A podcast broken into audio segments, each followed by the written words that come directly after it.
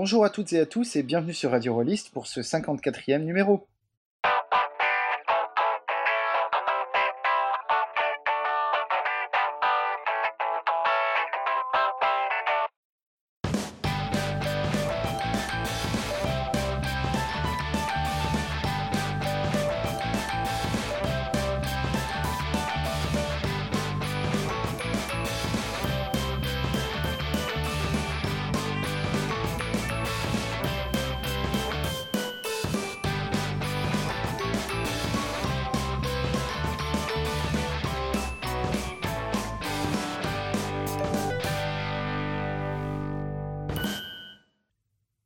Ce soir, dans vos ordinateurs, je reçois notre expert en Scandinavie, Thomas.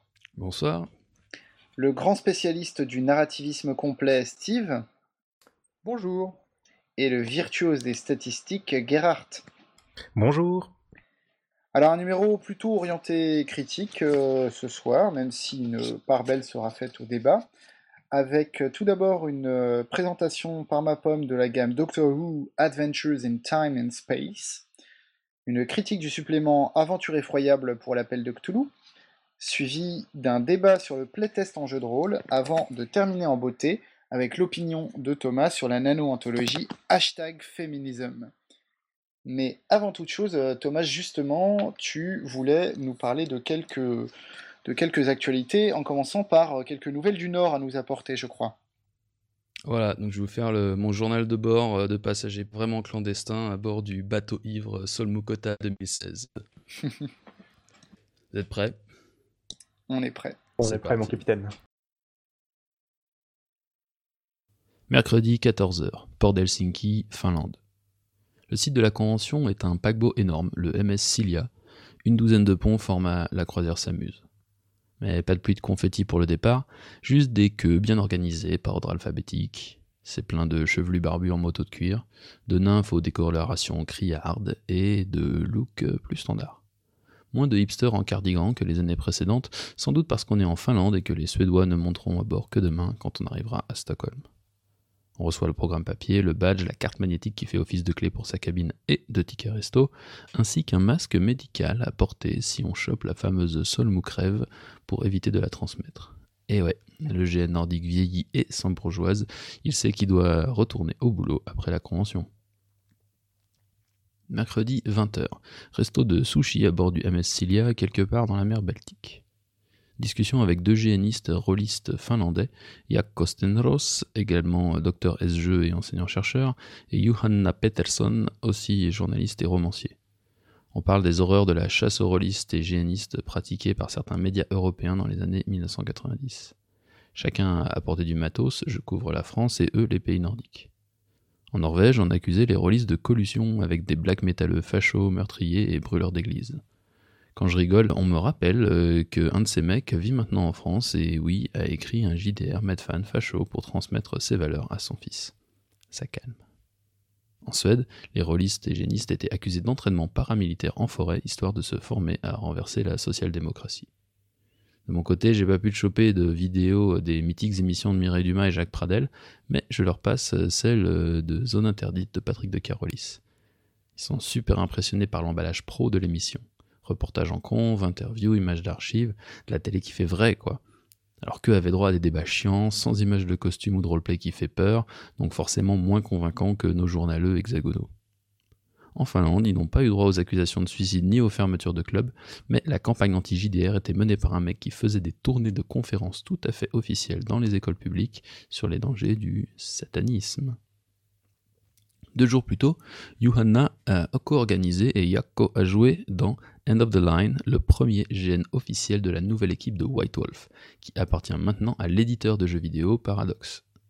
Et oui, toute la direction artistique du monde des ténèbres est maintenant aux mains de GNistes nordiques dirigés par Martin Eriksson, que vous avez peut-être vu déguisé en Vlad Tepes sur des vieux suppléments White Wolf. Ce premier GN a eu lieu dans un ancien squat qui était lui-même un ancien asile psychiatrique, le tout transformé en rêve party. Donc pas de calcul mental et de combat de pierre-feuille-ciseaux interminable comme dans les règles habituelles du Man's Eye Theater, mais du vrai contact physique, du faux sang dans la bouche et des persos qui sont tous bien des pourris, qu'ils soient humains ou vampires, avec tout un tas de thèmes bien choquants, bien sexes, etc. etc. Ils sont tout contents parce qu'ils sont passés par le GN Vampire canal historique des années 90 et que c'est une vraie renaissance pour eux. Le prochain événement sera un GN Vampire Dark Ages pour jouer la Convention des Épines dans un château en Pologne du 27 au 30 octobre, puis il y aura un événement contemporain à travers Berlin un peu plus tard. Et toujours sans le système du Manzai Theater, qui lui vivra une vie parallèle et séparée, parce que bon, faut quand même pas tuer la poule aux odeurs américaines. Jeudi 14h30, port de Stockholm, Suède. Euh, non, en fait, jeudi 13h30 on va changer d'heure à chaque port et Stockholm est à une heure de moins qu'Helsinki. Vu qu'on va changer de fuseau horaire tous les jours, ça va être un bon bordel pour suivre le programme ça. C'est à ce moment que je remarque que toutes les horloges dans le bateau ont deux petites aiguilles, chacune avec le drapeau du pays douane ci-dessus. J'arrête de réfléchir et je laisse mon téléphone changer d'heure au gré des zones de roaming. Jeudi 16h30, Atlantis Palace, quelque part dans la mer Baltique.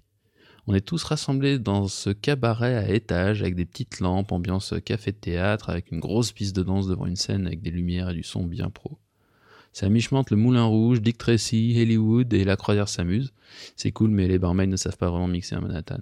Maintenant que les Suédois sont là, c'est la cérémonie d'ouverture avec rappel pratique, règles de sécurité et un mini GN, un thème soirée de Nouvel An qui est fait pour que les gens se rencontrent. Jeudi 20h, salle de réunion 6-11. C'est l'heure de la gueulante qui avait été censurée l'année précédente suite à quelques dérapages. Cette année, pas mal de gueulantes féministes, dont un super sketch par des femmes qui portent des vulves en fourrure autour du visage et se foutent de la gueule des orgas qui semblent ignorer ce que c'est que de devoir changer son tampon en forêt la nuit quand le GN n'a pas de toilette éclairée et rien pour se laver les mains. Les géanistes palestiniens qui sont là se foutent de la gueule du GN vampire End of the Line subventionné parce qu'ils se sont tapés des milliers de kilomètres pour se retrouver avec des persos de danseurs lambda dans une rêve party. Comme d'hab, c'est toujours intéressant d'avoir l'avis de non-nordiques sur le GN nordique. Plus tard sur internet, une ricane expliquera que les consignes de sécurité sur le contact physique ont été mezzo respectées pendant le jeu et le manque de débriefing était assez flagrant. Jeudi 21h30, cabine 9502.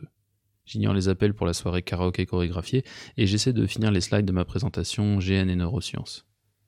Vendredi, 6h du matin, j'ai fini mes slides, je vais me coucher. Vendredi, 10h du matin, salle de réunion 19h22, je suis douché, rasé, nourri, je carbure au café dégueulasse en perfusion et je fais ma présentation. Je montre des exemples de roleplay dans un scanner IRM, les électrodes faciales qu'utilisent les expérimentateurs en jeu vidéo pour mesurer les émotions, et j'apprends qu'un des experts du domaine est dans l'assistance. Je montre les enregistrements de mon niveau de stress que j'ai réussi à faire en vrai en GN, en jeu de rôle sur table, et même pendant l'enregistrement du dernier radio rolliste. Je parle immersion, flow, présence, dissociation, jusqu'à un petit moment de solitude quand je dis que, selon les médecins européens, l'existence du dédoublement de la personnalité n'est pas prouvée.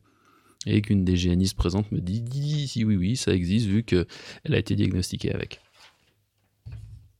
Les Russes sont frustrés de ne pas pouvoir filmer ni enregistrer mes slides, mais j'ai une réputation scientifique à préserver et un loyer à payer, moi. Plein de bonnes questions de Jamie McDonald, géaniste et comédien de stand-up, que ça inspirera pour plus tard. Vendredi, 13h, pont promenade intérieure. Pour divertir les passagers, un acrobate fait de la corde aérienne sur une hauteur de 3 étages. Je me rends compte que les organes n'ont pas prévu de pause bouffe dans le programme.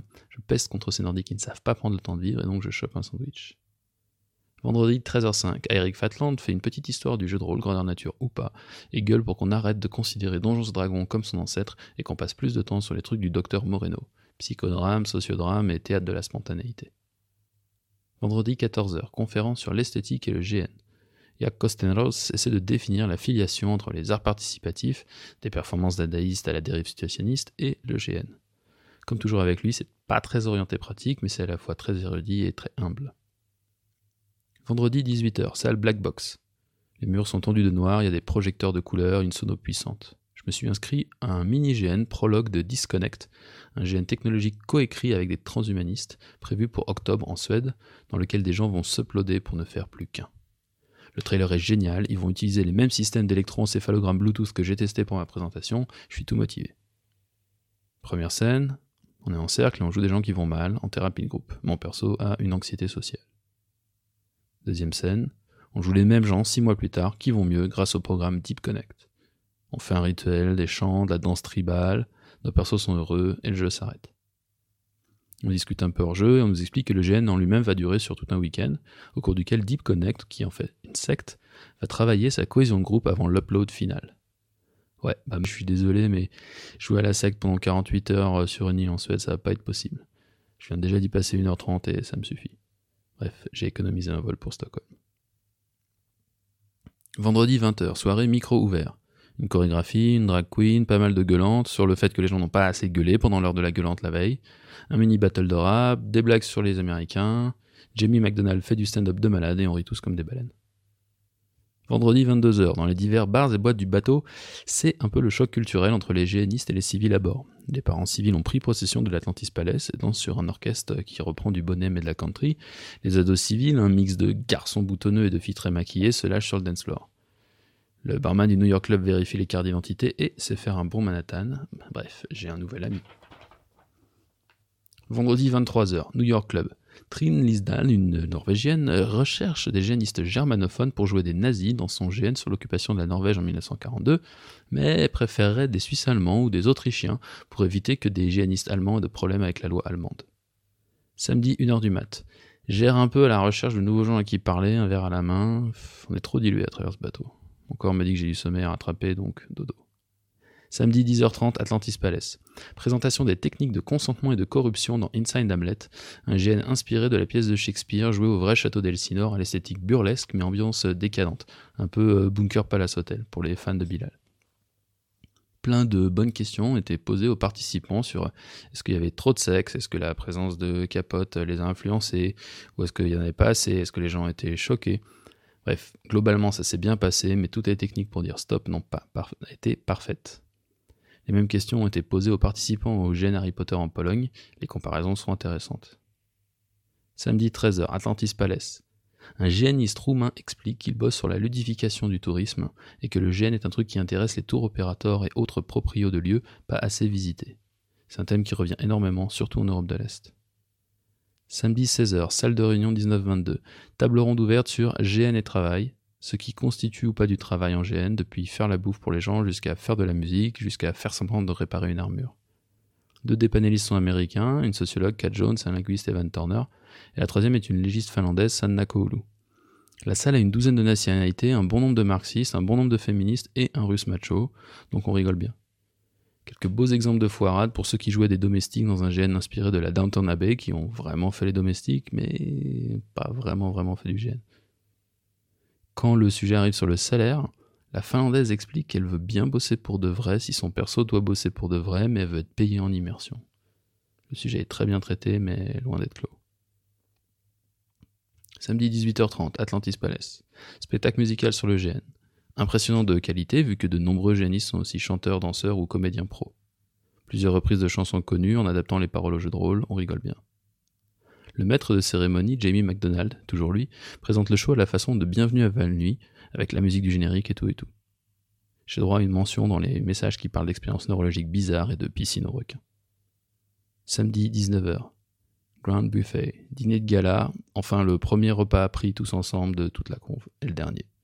Le thème de la soirée est découverte, et les gens se sont, sont encouragés à se déguiser comme à leur premier GN. Mon premier, c'était Dieu est mort, la soirée enquête INSMV, donc hop, costume cravate et cornes en latex. Les Palestiniens kiffent mes cornes de shaitan et font des selfies. Samedi 20h30, pont promenade. On nous annonce que le bateau va détourner sa route pour essayer de retrouver un homme à la mer qui est tombé d'un autre ferry qui fait la liaison Stockholm-Helsinki dans l'autre sens. Samedi 23h, pont extérieur au 12e étage. Plusieurs bateaux balaient la mer de leur spot. On nous annonce que l'homme n'a pas été retrouvé et que les recherches sont abandonnées. Je vais avoir besoin d'un autre Manhattan. Dimanche 4h. Non merde, 5h du matin. Je rencontre enfin le Suisse allemand de la convention. J'essaie de le connecter avec la norvégienne, mais des vrais Allemands sont là et disent que c'est bon, ils veulent bien jouer des nazis, mais tant que c'est hors d'Allemagne et qu'il n'y a pas de photo. Dimanche 10h30, Atlantis Palace. Tout le monde a la gueule de bois et se retrouve pour la traditionnelle présentation des conneries à ne pas refaire en GN. Mention spéciale à ceux qui ont essayé de mettre le feu aux vêtements d'un joueur pour de vrai, mais avec son consentement. Il s'en est sorti sans problème. Médaille d'argent au débarquement de flics dans un GN pour enfants quand un jogger était tombé sur un soi-disant cadavre d'enfant dans la forêt, alors que c'était le squelette en plastique du roi des nains. Dimanche, 13h30, Atlantis Palace. Cérémonie de clôture. L'équipe de Somul Kota 2016 remercie tout le monde et passe le flambeau à celle de Kundepung 2017. Ce sera en Norvège, sans doute pas sur un bateau. Je suis crevé, mais merde. Vivement l'année prochaine.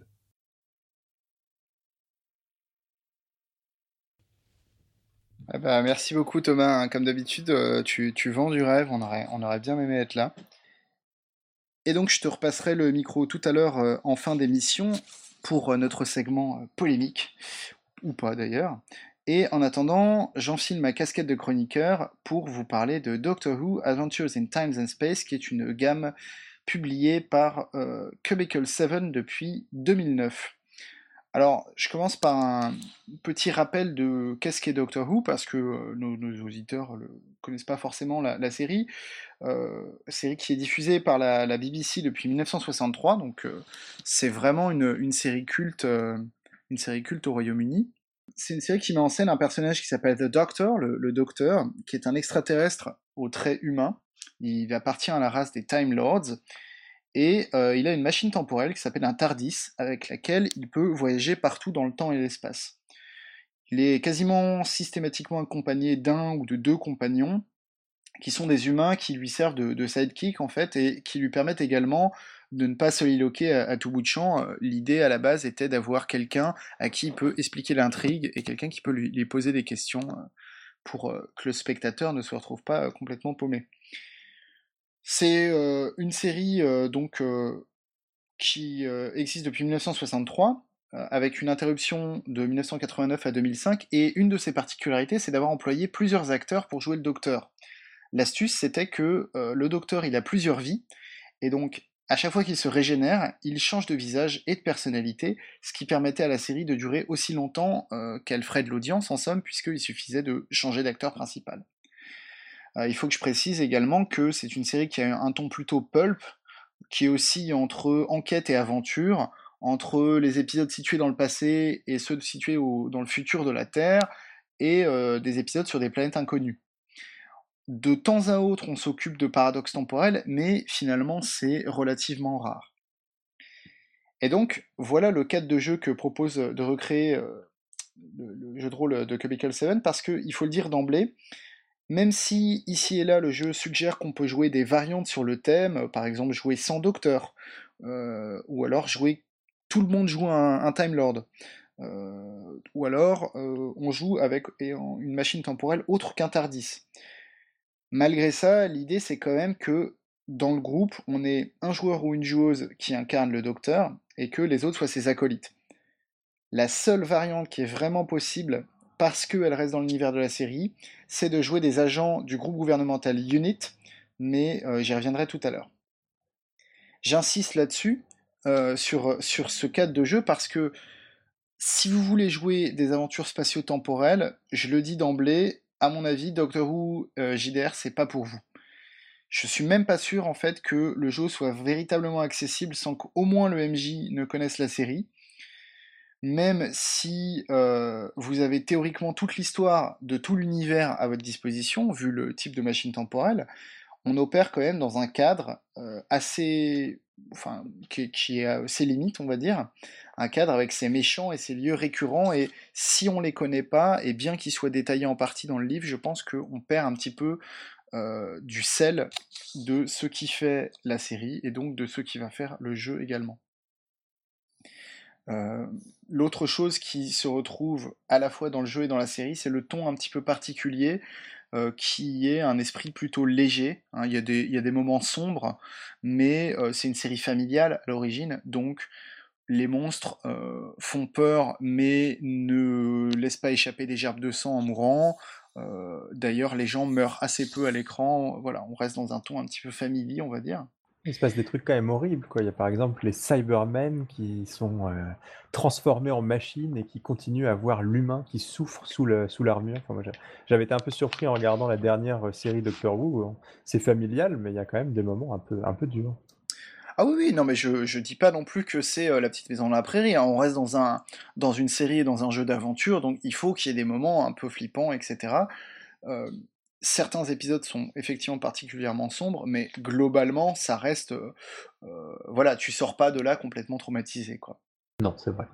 là où le ton est léger également, c'est dans le principe euh, de non-violence globale que respecte à la fois la série et le jeu, sauf si vous jouez des agents de Unit, évidemment.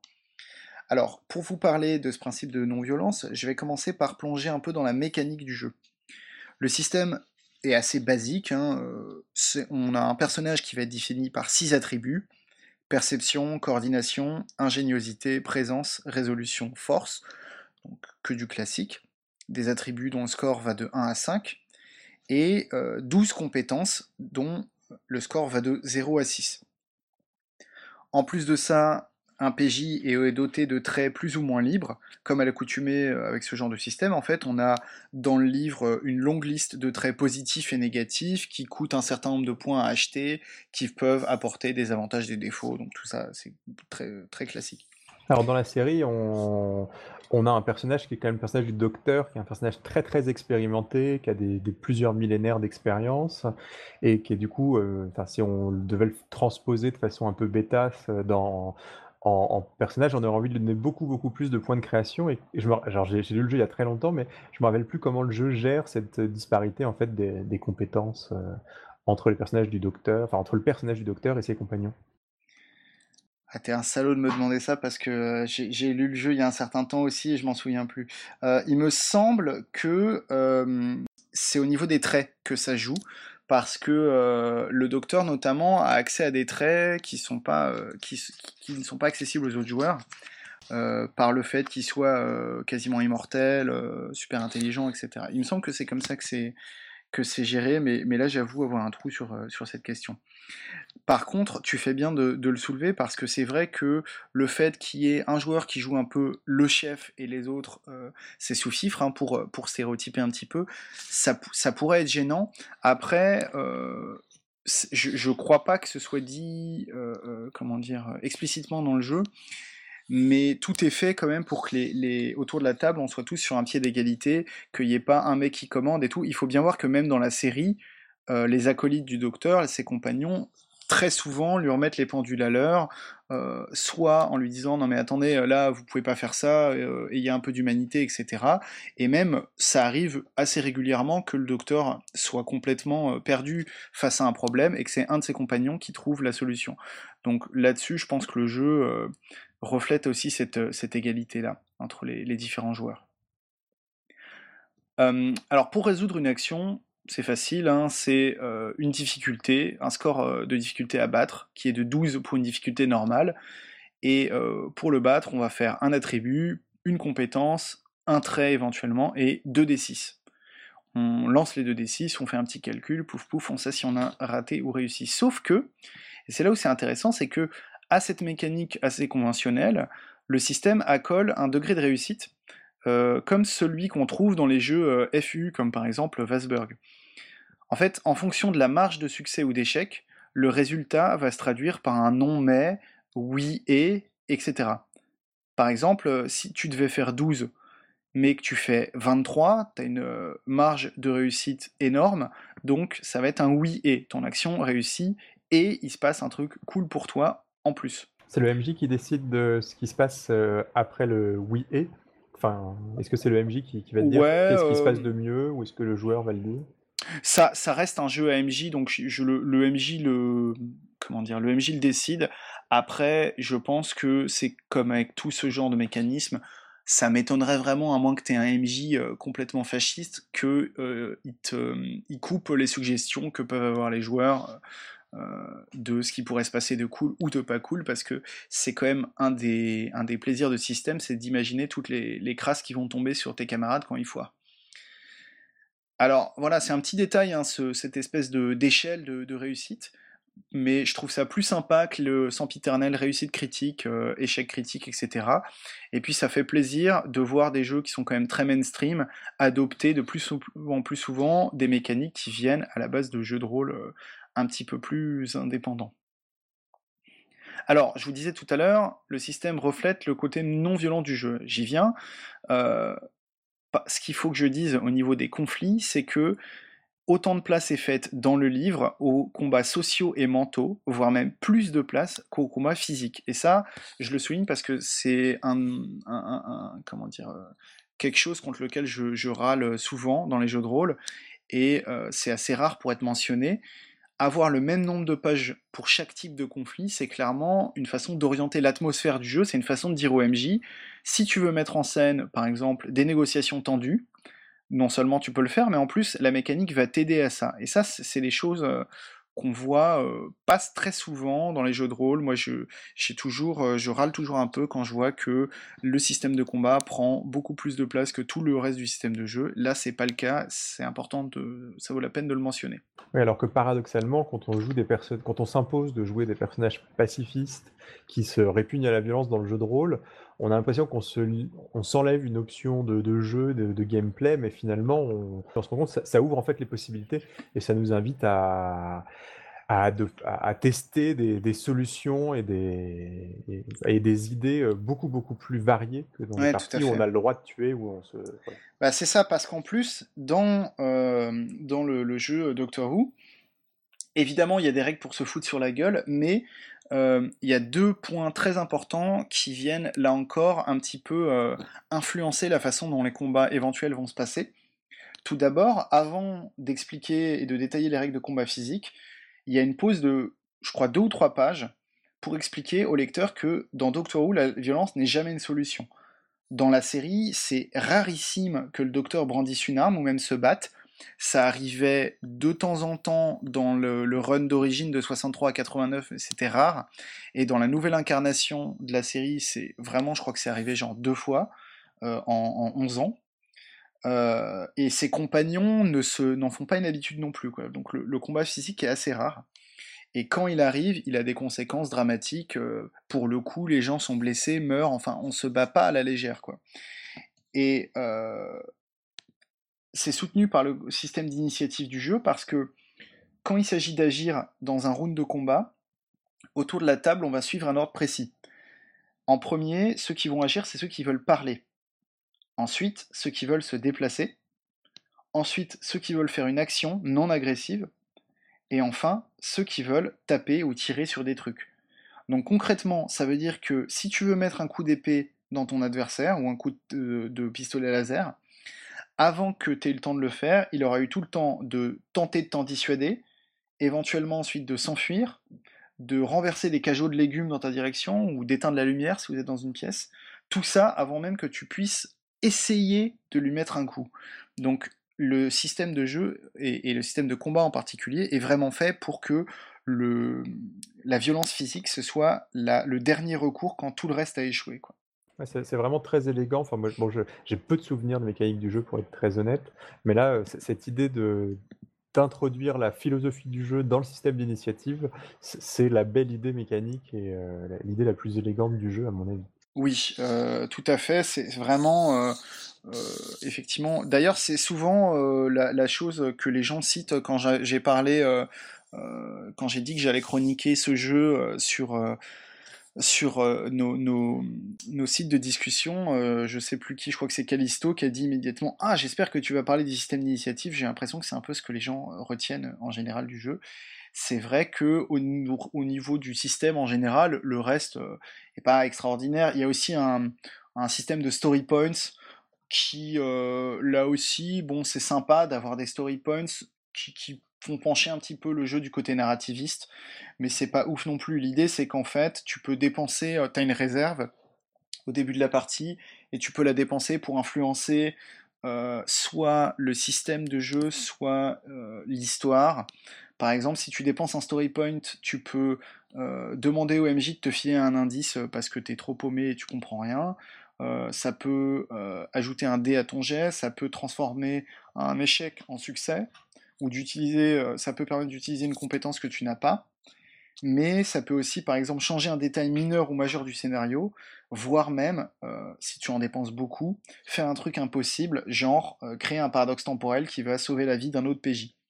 Donc ça peut quand même aller assez loin dans les effets, mais il faut être prêt à payer très cher pour avoir des effets majeurs. Je pense qu'il y a un intérêt de, l'ordre du game design euh, avec ces, storytelling points, c'est que en tant que maître de jeu, tu peux en donner plus aux personnages, des aux joueurs des compagnons qu'aux joueurs du docteur, et du coup rééquilibrer euh, non pas tellement leur importance dans la fiction, mais au moins l'importance du rôle des joueurs, quoi. Parce que le, si tu donnes moins de storytelling points au docteur, il va certes avoir un personnage super cool, mais au fond, il aura peu de possibilités d'influer sur l'intrigue, ce qui est une façon d'équilibrer un peu euh, les positions de, chacun autour de la table. Oui, mmh, mmh. Ouais, tout à fait, tout à fait. Euh, donc voilà ce que j'avais à dire pour le livre de, base. du, jeu. Alors, je dis livre de base, il faut que je précise quand même que le, il y a eu trois éditions de, base du jeu qui correspondent en fait au 10e, 11e et 12e Docteur avec quasiment aucun changement dans les règles, juste la correction de quelques bugs, un ravalement de façade et puis un changement, un changement des exemples euh, qui, pour que ça colle en fait au, personnage actuel de la série. Je veux juste dire un truc sur ce livre de base, c'est que euh, bon, dans ma lecture très ancienne, il m'avait vraiment déçu parce qu'au fond, il me semblait qu'il me donnait très très peu d'outils sur comment créer un scénario euh, dans le style du docteur, alors que le, génie de la série, c'est quand même c'est quand même, ça repose beaucoup sur ses scénaristes. Hein. On a Steven Moffat qui a pris, euh, est devenu le showrunner, euh, mais qui était avant un scénariste très très réputé pour le show. Tu as eu Neil Gaiman qui a écrit des scénarios. Et c'est vrai que en tant que meneur et en tant qu'auteur de scénario, je trouve pas tant d'outils que ça euh, dans Doctor Who. En tout cas, je n'en avais pas trouvé qui m'avait marqué. je vais en reparler par rapport à d'autres suppléments de la gamme, mais je, ça fait partie des, des, des, points un petit peu négatifs, effectivement juste sur ce livre de base, je précise aussi que, alors c'est peut-être l'édition que moi j'ai eue, mais il est divisé entre livre du joueur et livre du MJ, ce qui est quand même une douce plaisanterie qui continue de, me laisser à chaque fois dubitatif quand je tombe sur un jeu qui est divisé comme ça, parce que c'est peut-être seulement mon expérience, mais des gens, des joueurs qui sans être MJ vont aller jouer, vont aller pardon lire le livre du joueur du jeu auquel ils vont jouer, j'en connais vraiment très très peu. Donc euh, je continue de m'interroger sur euh, l'intérêt, autre que l'intérêt commercial évidemment, de diviser un jeu de rôle en deux comme ça. Bah, les, joueurs optimisateurs euh, aiment bien lire leur manuel pour pouvoir exploiter leur personnage au maximum, mais c'est une minorité de jeux, même s'ils vendent beaucoup d'exemplaires. Bah, D'autant plus que là, euh, vu le système de jeu, bon, le, mini-maxing, euh, je pense qu'il est assez peu à l'heure du jour. Donc, ah, si, on peut mini-maxer en, prenant plutôt le docteur que ses compagnons. T'as pas besoin de lire le bouquin pour ça. Mais, mais donc, pour le, problème des éditions successives, si tu conseilles d'en prendre une, c'est juste la toute dernière, quoi. Ouais, moi je considère. Euh, je, La toute dernière, j'ai plus que la feuilletée, je l'ai pas lu en détail. J'ai lu l'avant-dernière, enfin j'ai pu faire la comparaison entre la première et la deuxième. Et euh, déjà la deuxième, je la trouvais mieux mise en page, etc. Euh, plus, plus, plus agréable à lire. D'après ce que j'ai feuilleté de la dernière, c'est encore mieux. Donc voilà, c'est vraiment une histoire de design, parce que vraiment au niveau des règles, il y, a très très très peu de choses qui, qui changent. Et dans le bouquin, donc globalement, il n'y a rien sur l'esthétique hyper british et parfois un peu cheap du truc. Il y a un passage quand même sur les, comment dire, les valeurs de la série euh, et le ton de la série. Euh, donc le problème, c'est que, comme le disait Steve, il n'y a pas vraiment de conseils. C'est une section qui est assez courte et il n'y a pas de, conseils euh, très détaillés ou très utiles pour recréer ce, ton-là. C'est un peu ça le problème en fait. On te dit, bah voilà un peu euh, comment faudrait essayer de jouer, mais on t'en donne pas forcément les moyens. Il y a bien euh, des scénarios qui, sont euh, fournis, qui te donnent des exemples, mais bon, ça reste un peu léger pour quand même recréer un, ton particulier qui n'est pas forcément le ton auquel tu penses quand tu penses science-fiction ou quand tu penses voyage dans le temps. Quoi. Bah, c'est un de ces jeux un peu paradoxaux qui se présentent en partie comme un jeu d'initiation pensé pour le plus grand nombre et au final c'est une vision de l'initiation que je trouve vraiment très très très très faible c'est de dire un bon jeu d'initiation c'est un jeu avec un système hyper basique alors qu'en vrai non quoi un bon jeu d'initiation c'est surtout des conseils pour l'écriture et pour euh, pour mener des parties et c'est vrai que moi j'offrirais pas ça euh, à un débutant en jeu de rôle. Bon, d'autant plus que le bouquin est en anglais, donc il faudrait un, débutant anglophone. Non, non, mais je suis, je suis tout à fait d'accord. Euh, il y, a, y, a, quand même, après, dans la gamme, des suppléments qui sont plus ou moins utiles, qui viennent un petit peu infléchir euh, l'impression qu'on a du livre de base, mais bon, encore faut-il les acheter. Le, supplément le plus intéressant, à mon avis, c'est le supplément Unit dont je parlais tout à l'heure parce qu'il change radicalement la manière de jouer. En fait, dans la série, Unit, c'est la force de défense terrestre contre ben, tout, tout, ce qui est alien, tout ce qui est paranormal, etc. Alors évidemment, elle est située au, Royaume-Uni, hein, pour une fois qu'on a un, univers qui n'est pas américano-centré, on va pas s'en plaindre. Et donc, dans le bouquin en question, dans le supplément en question, il y a toute l'histoire de, Unit dans la série, euh, comment sont organisés ses rangs, euh, qu'est-ce que tu trouves dans la base de unit, etc. Bon, beaucoup de, beaucoup de background, donc pas forcément utile, mais qui peut être, euh, qui peut être sympa. ce qui est plus intéressant, c'est que comme on est dans une tangente par rapport à la série, j'ai le sentiment que les, joueurs, enfin les personnages que tu incarnes vont avoir plus de latitude par rapport à ce qu'ils peuvent jouer. Euh, dans le supplément, par exemple, il y a des règles pour construire sa propre base.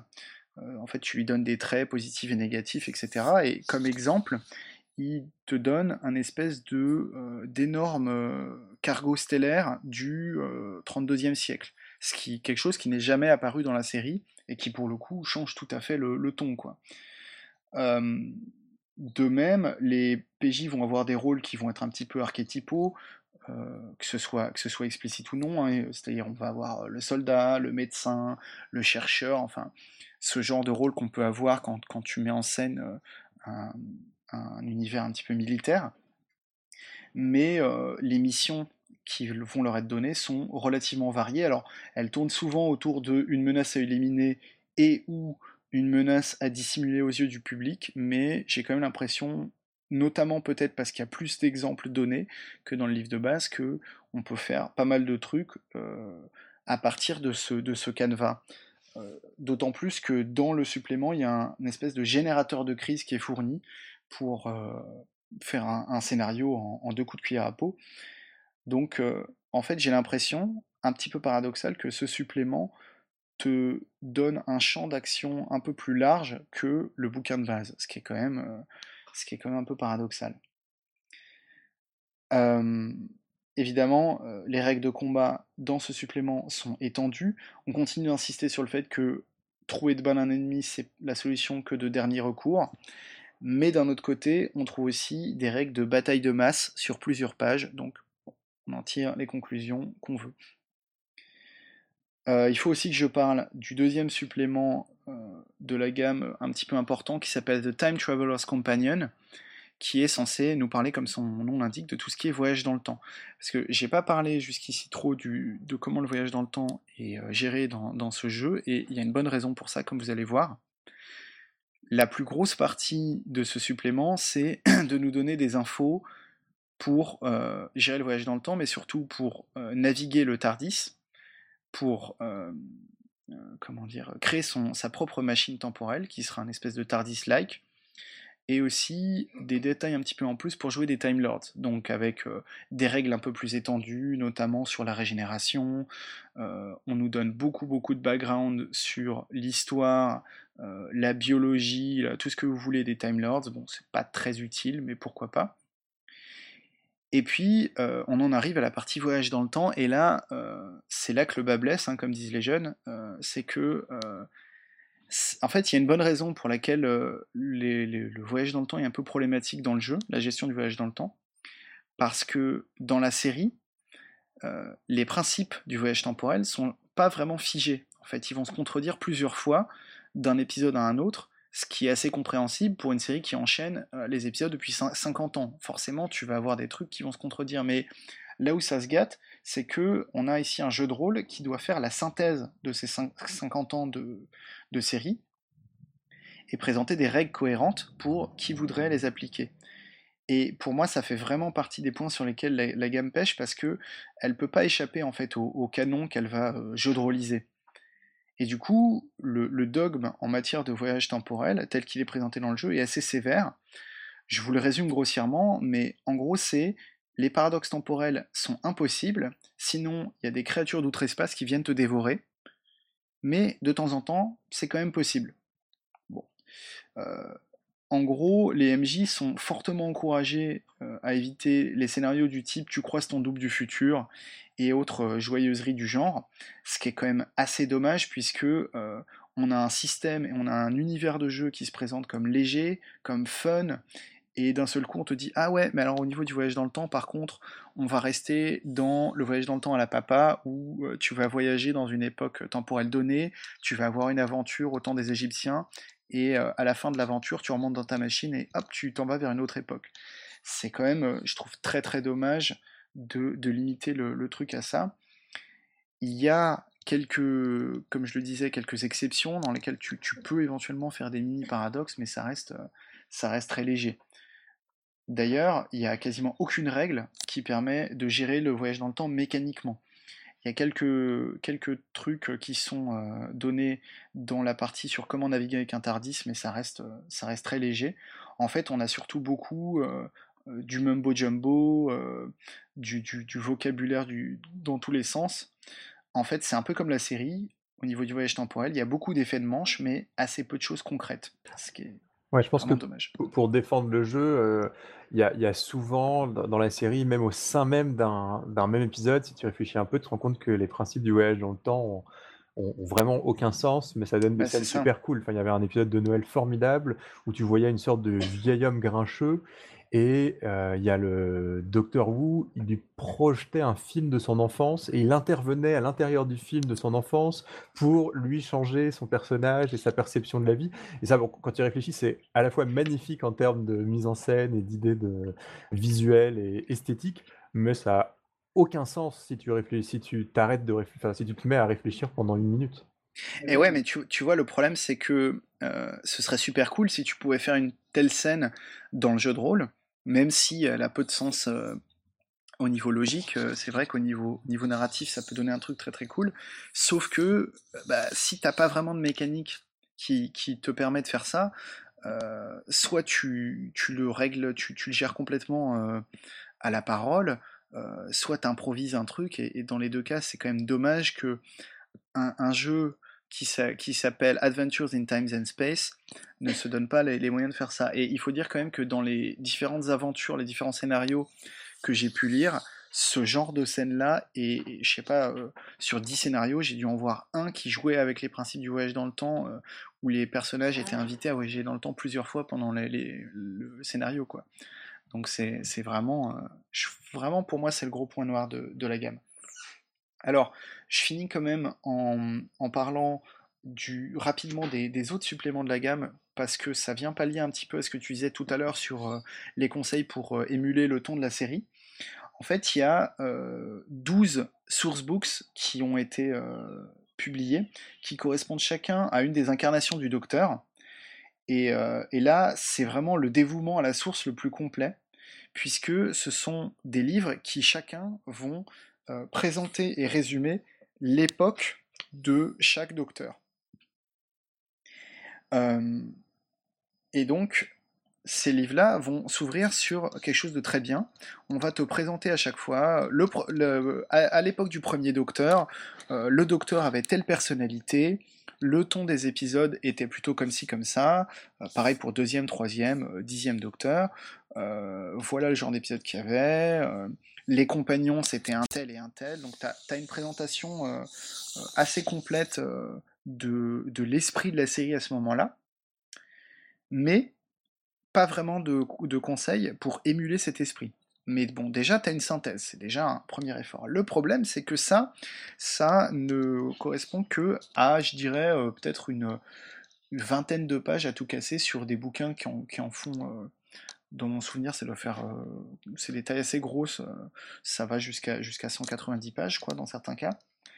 En fait, le reste du bouquin, ça va être euh, une présentation et un résumé des épisodes de chaque docteur, donc de tous les épisodes de la série, un par un, avec éventuellement des conseils pour dire si vous voulez faire jouer cet épisode, voilà les, thématiques qui sont, qui sont euh, les, thématiques euh, qui, en ressortent, et euh, voilà les, points un petit peu intéressants à faire jouer.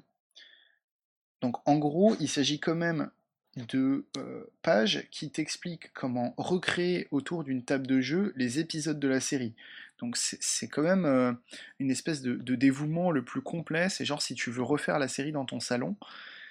Bon, je, je suis très très dubitatif sur la manière de, présenter les choses, alors qu'il aurait été euh, vraiment stimulant de dégager les thèmes de chaque épisode, de euh, souligner leur ficelle scénaristique, euh, la façon dont ils, ils présentent des personnages marquants, et t'enrobes tout ça d'une batterie de conseils pour les mettre en scène dans d'autres contextes, Genre, euh, bah voilà, tu vois, l'exemple que tu donnais tout à l'heure, Steve, euh, si en te décrivant cet épisode, il te disait, si vous voulez faire une scène du même genre, voilà, pas, je sais pas, trois exemples de scènes un peu similaires que vous pourriez faire, ça aurait été super, mais là, bon, c'est pas vraiment ce qui est donné.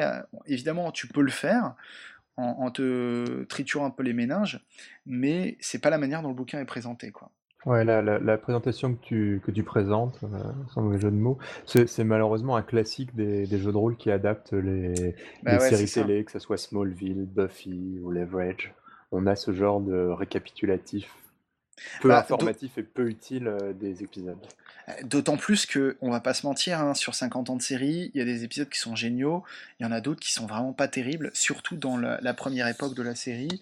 Moi, j'en ai regardé quelques-uns euh, qui correspondent exactement à ce que je disais tout à l'heure. Hein. Le, le, docteur arrive en Égypte, a une aventure et repart c'est assez plan-plan, assez chiant, et donc en lire un résumé, c'est pas très intéressant. Moi, j'ai eu vraiment une pensée pour les, pauvres euh, auteurs de la gamme qui ont dû euh, se taper comme ça des résumés de tous les épisodes. J'espère qu'ils étaient bien payés parce que ça devait être assez ingrat. Ou alors ils ont regardé Wikipédia à chaque fois. Ah, c'est possible aussi, puisque des, wikis euh, de fans, on n'en manque pas. Quoi. Alors voilà, euh, bon bah que penser de cette gamme au, final Pour faire un peu une synthèse de tout ce que je viens de dire, bah en fait tout dépend de ce que vous venez y chercher. Et je pense que c'est vraiment un peu là le, problème, parce que si on veut jouer du pulp à la sauce SF, je suis sûr qu'il y a euh, peut-être une, poignée de 3 ou 4 autres jeux de rôle qui vont faire l'affaire, ou, en tout cas qui vont se présenter à vous comme option. Si on veut faire du voyage dans le temps, ben j'essaie de le démontrer depuis un moment il y a d'autres possibilités qui émulent euh, différents tons. Donc voilà, en fait, ça, reste un jeu intéressant, notamment avec euh, quelques idées de mécanique euh, qui sont les bienvenues. si on est un fan de la série, bah, évidemment, je pense que c'est très sympa de remettre un peu en scène des trucs qu'on connaît ou, d'essayer de jouer dans le, dans le canon de la série. Mais ça demande d'avoir un groupe qui s'y connaît. Donc, euh, donc voilà, je, c'est pas un mauvais jeu, il y a des bonnes idées, mais je suis assez dubitatif sur la manière dont elles sont appliquées en fait. Et pour quelqu'un qui ne connaît pas du tout le Docteur Who, c'est intéressant ou pas? Bah, je te dis, moi, je, je, me pose vraiment la question. C'est difficile pour moi de te répondre, vu que je connais vraiment très très bien la série. Il y a quand même une présentation, je trouve, qui est bien faite, à la fois de euh, ce qu'est la série Doctor Who et euh, de ce qu'elle dit, du ton qu'a la série, etc. Moi, je trouve que vraiment ce qui manque, c'est euh, le, comment dire, le, jeu ne se donne pas les moyens de, recréer ce ton, en fait. Il, il, présente un petit peu des solutions pour émuler la série, mais pas pour faire du Doctor Who à ta sauce, en fait tu peux, tu peux refaire la série, mais tu peux pas faire ce que tu veux avec, en gros. Il manque un, Stealing Doctor Who, comme euh, Graham Wamsley avait fait euh, Stealing Cthulhu. Ouais, je pense que je pense que vraiment c'est ça qui manque effectivement. C'est que euh, alors après bon, il y a toujours tout un tas de raisons pour ça. C'est comme le disait Steve, hein, c'est un jeu de rôle qui adapte une série. Il y a une licence derrière. Sans doute que les, les comment dire la commande pour le jeu c'était effectivement de le laisser assez accessible j'ai l'impression quand même en le lisant en fait que c'est pas tant un jeu de rôle pour les gens qui connaissent pas la série et qui voudraient euh, essayer de faire du jeu de rôle autour que euh, un jeu pour les fans de la série qui n'ont jamais fait de jeu de rôle et qui veulent se plonger un peu dans le dans l'expérience quoi. ce qui est souvent le coup, le coup pour la plupart des jeux de rôle sous licence en fait, espèrent vendre aux fans au moins autant qu'aux jeux de qu'aux rôlistes. Bah ouais, écoute, ça faisait très longtemps que j'avais pas euh, name droppé Smallville, mais à, ma connaissance, c'est un des très rares exemples, euh, enfin avec les autres jeux du système Cortex, à pour le coup vraiment proposer quelque chose d'intéressant euh, et qui parvient à s'éloigner de, la série d'origine tout en ne la trahissant pas. Quoi. Il y a Grégory Pogorzelski sur Google ⁇ qui avait cité Dallas RPG comme un précurseur du narrativisme. Donc euh, il a existé un temps où les adaptations de séries étaient très innovantes au niveau mécanique. Bah écoute, faudra qu'il vienne nous en parler. Bah, l'adaptation de Prince Vaillant, euh, la BD antédiluvienne, est aussi très innovante euh, dans le genre. Bah alors c'est le consumérisme euh, qui nous a qui nous a tué toutes les adaptations. Là, où ça devient très très drôle, c'est que Graham Wellesley, que vous venez de citer, a écrit un des sourcebooks sur le je sais pas combien Docteur. Donc ça aurait le coup de, le, titiller un peu pour voir s'il peut pas nous faire un petit euh, Stealing Doctor Who euh, comme ça. Quoi. Ouais, effectivement, c'est vrai que maintenant que tu le dis, j'ai vu son nom passer plusieurs fois. je me demande même s'il a pas eu sa, il, il, a pas eu son mot à dire dans le bouquin de base. Donc euh, ouais, je pense qu'il faut, on va commencer à le harceler. C'est le genre de bouquin avec beaucoup beaucoup de, consultants, donc à mon avis, il y a, beaucoup d'auteurs dessus, mais peu qui ont une influence vraiment décisive. Mmh, mmh, bon après, il y, a eu la tentative, comme tu as mentionné, au niveau de la violence et l'initiative, qui sont très bien. Euh, moi je pense que pour le côté euh, british et le ton, on rentre un peu dans le problème des jeux Discord et de faire du Pratchett autour d'une table c'est extrêmement difficile de faire des mécaniques euh, qui te permettent de rendre un style comme ça. Alors il y a le problème du style littéraire, mais même sur un style visuel, euh, quand on n'est pas forcément de cette culture et de ce genre d'humour, euh, c'est très très très très très difficile à rendre. Oui, tu as, tout à fait raison. c'est vrai que on, peut, à mon avis, trouver des solutions, et d'ailleurs il y en a eu, par exemple, pour émuler un ton polar ou ce genre de choses pour le ton spécifique de la, de la série, c'est pas évident. Et là, pour le coup, euh, j'en reviens à ta question, Gerhard, c'est vrai que si tu connais pas du tout la série, peut, je sais pas, à mon avis, euh, même avec les exemples qu'il y a dans le bouquin, etc., je suis pas sûr que tu puisses euh, tout à fait bien saisir l'atmosphère le, qu'ils essayent de recréer, quoi. Oui, moi je me plaçais aussi du, point de vue du, joueur. Je ne me voyais pas meneur euh, dans ce, dans ce jeu-là, mhm. mais en tant que joueur, je me demandais est-ce que ça peut être intéressant d'intégrer une table, euh, de découvrir des choses euh, de l'univers du docteur par ce biais-là, ou est-ce que c'est aller droit dans le mur parce que je vais pas avoir les références nécessaires? Bah, ça dépend vraiment de la composition de la table. Hein, pour le coup, j'ai pas eu l'occasion de le tester ce, ce jeu donc je peux pas, peux pas vraiment y répondre. Mais c'est clair que euh, si tu es le seul euh, non euh, comme se, désignent les fans de Doctor Who, autour de la table, à mon avis, je suis pas sûr que tu vas passer un super bon moment, quoi. Donc si vous n'avez plus rien à dire sur Doctor Who, moi j'ai, dit tout le bien et tout le mal que j'avais à en dire. Et je laisse donc la parole à Steve qui va nous parler d'aventures effroyables. Oui, tout à fait. Euh, donc, euh, retour aux fondamentaux du jeu de rôle euh, pour moi ce mois-ci, puisque Aventures effroyables, qu'est-ce que c'est?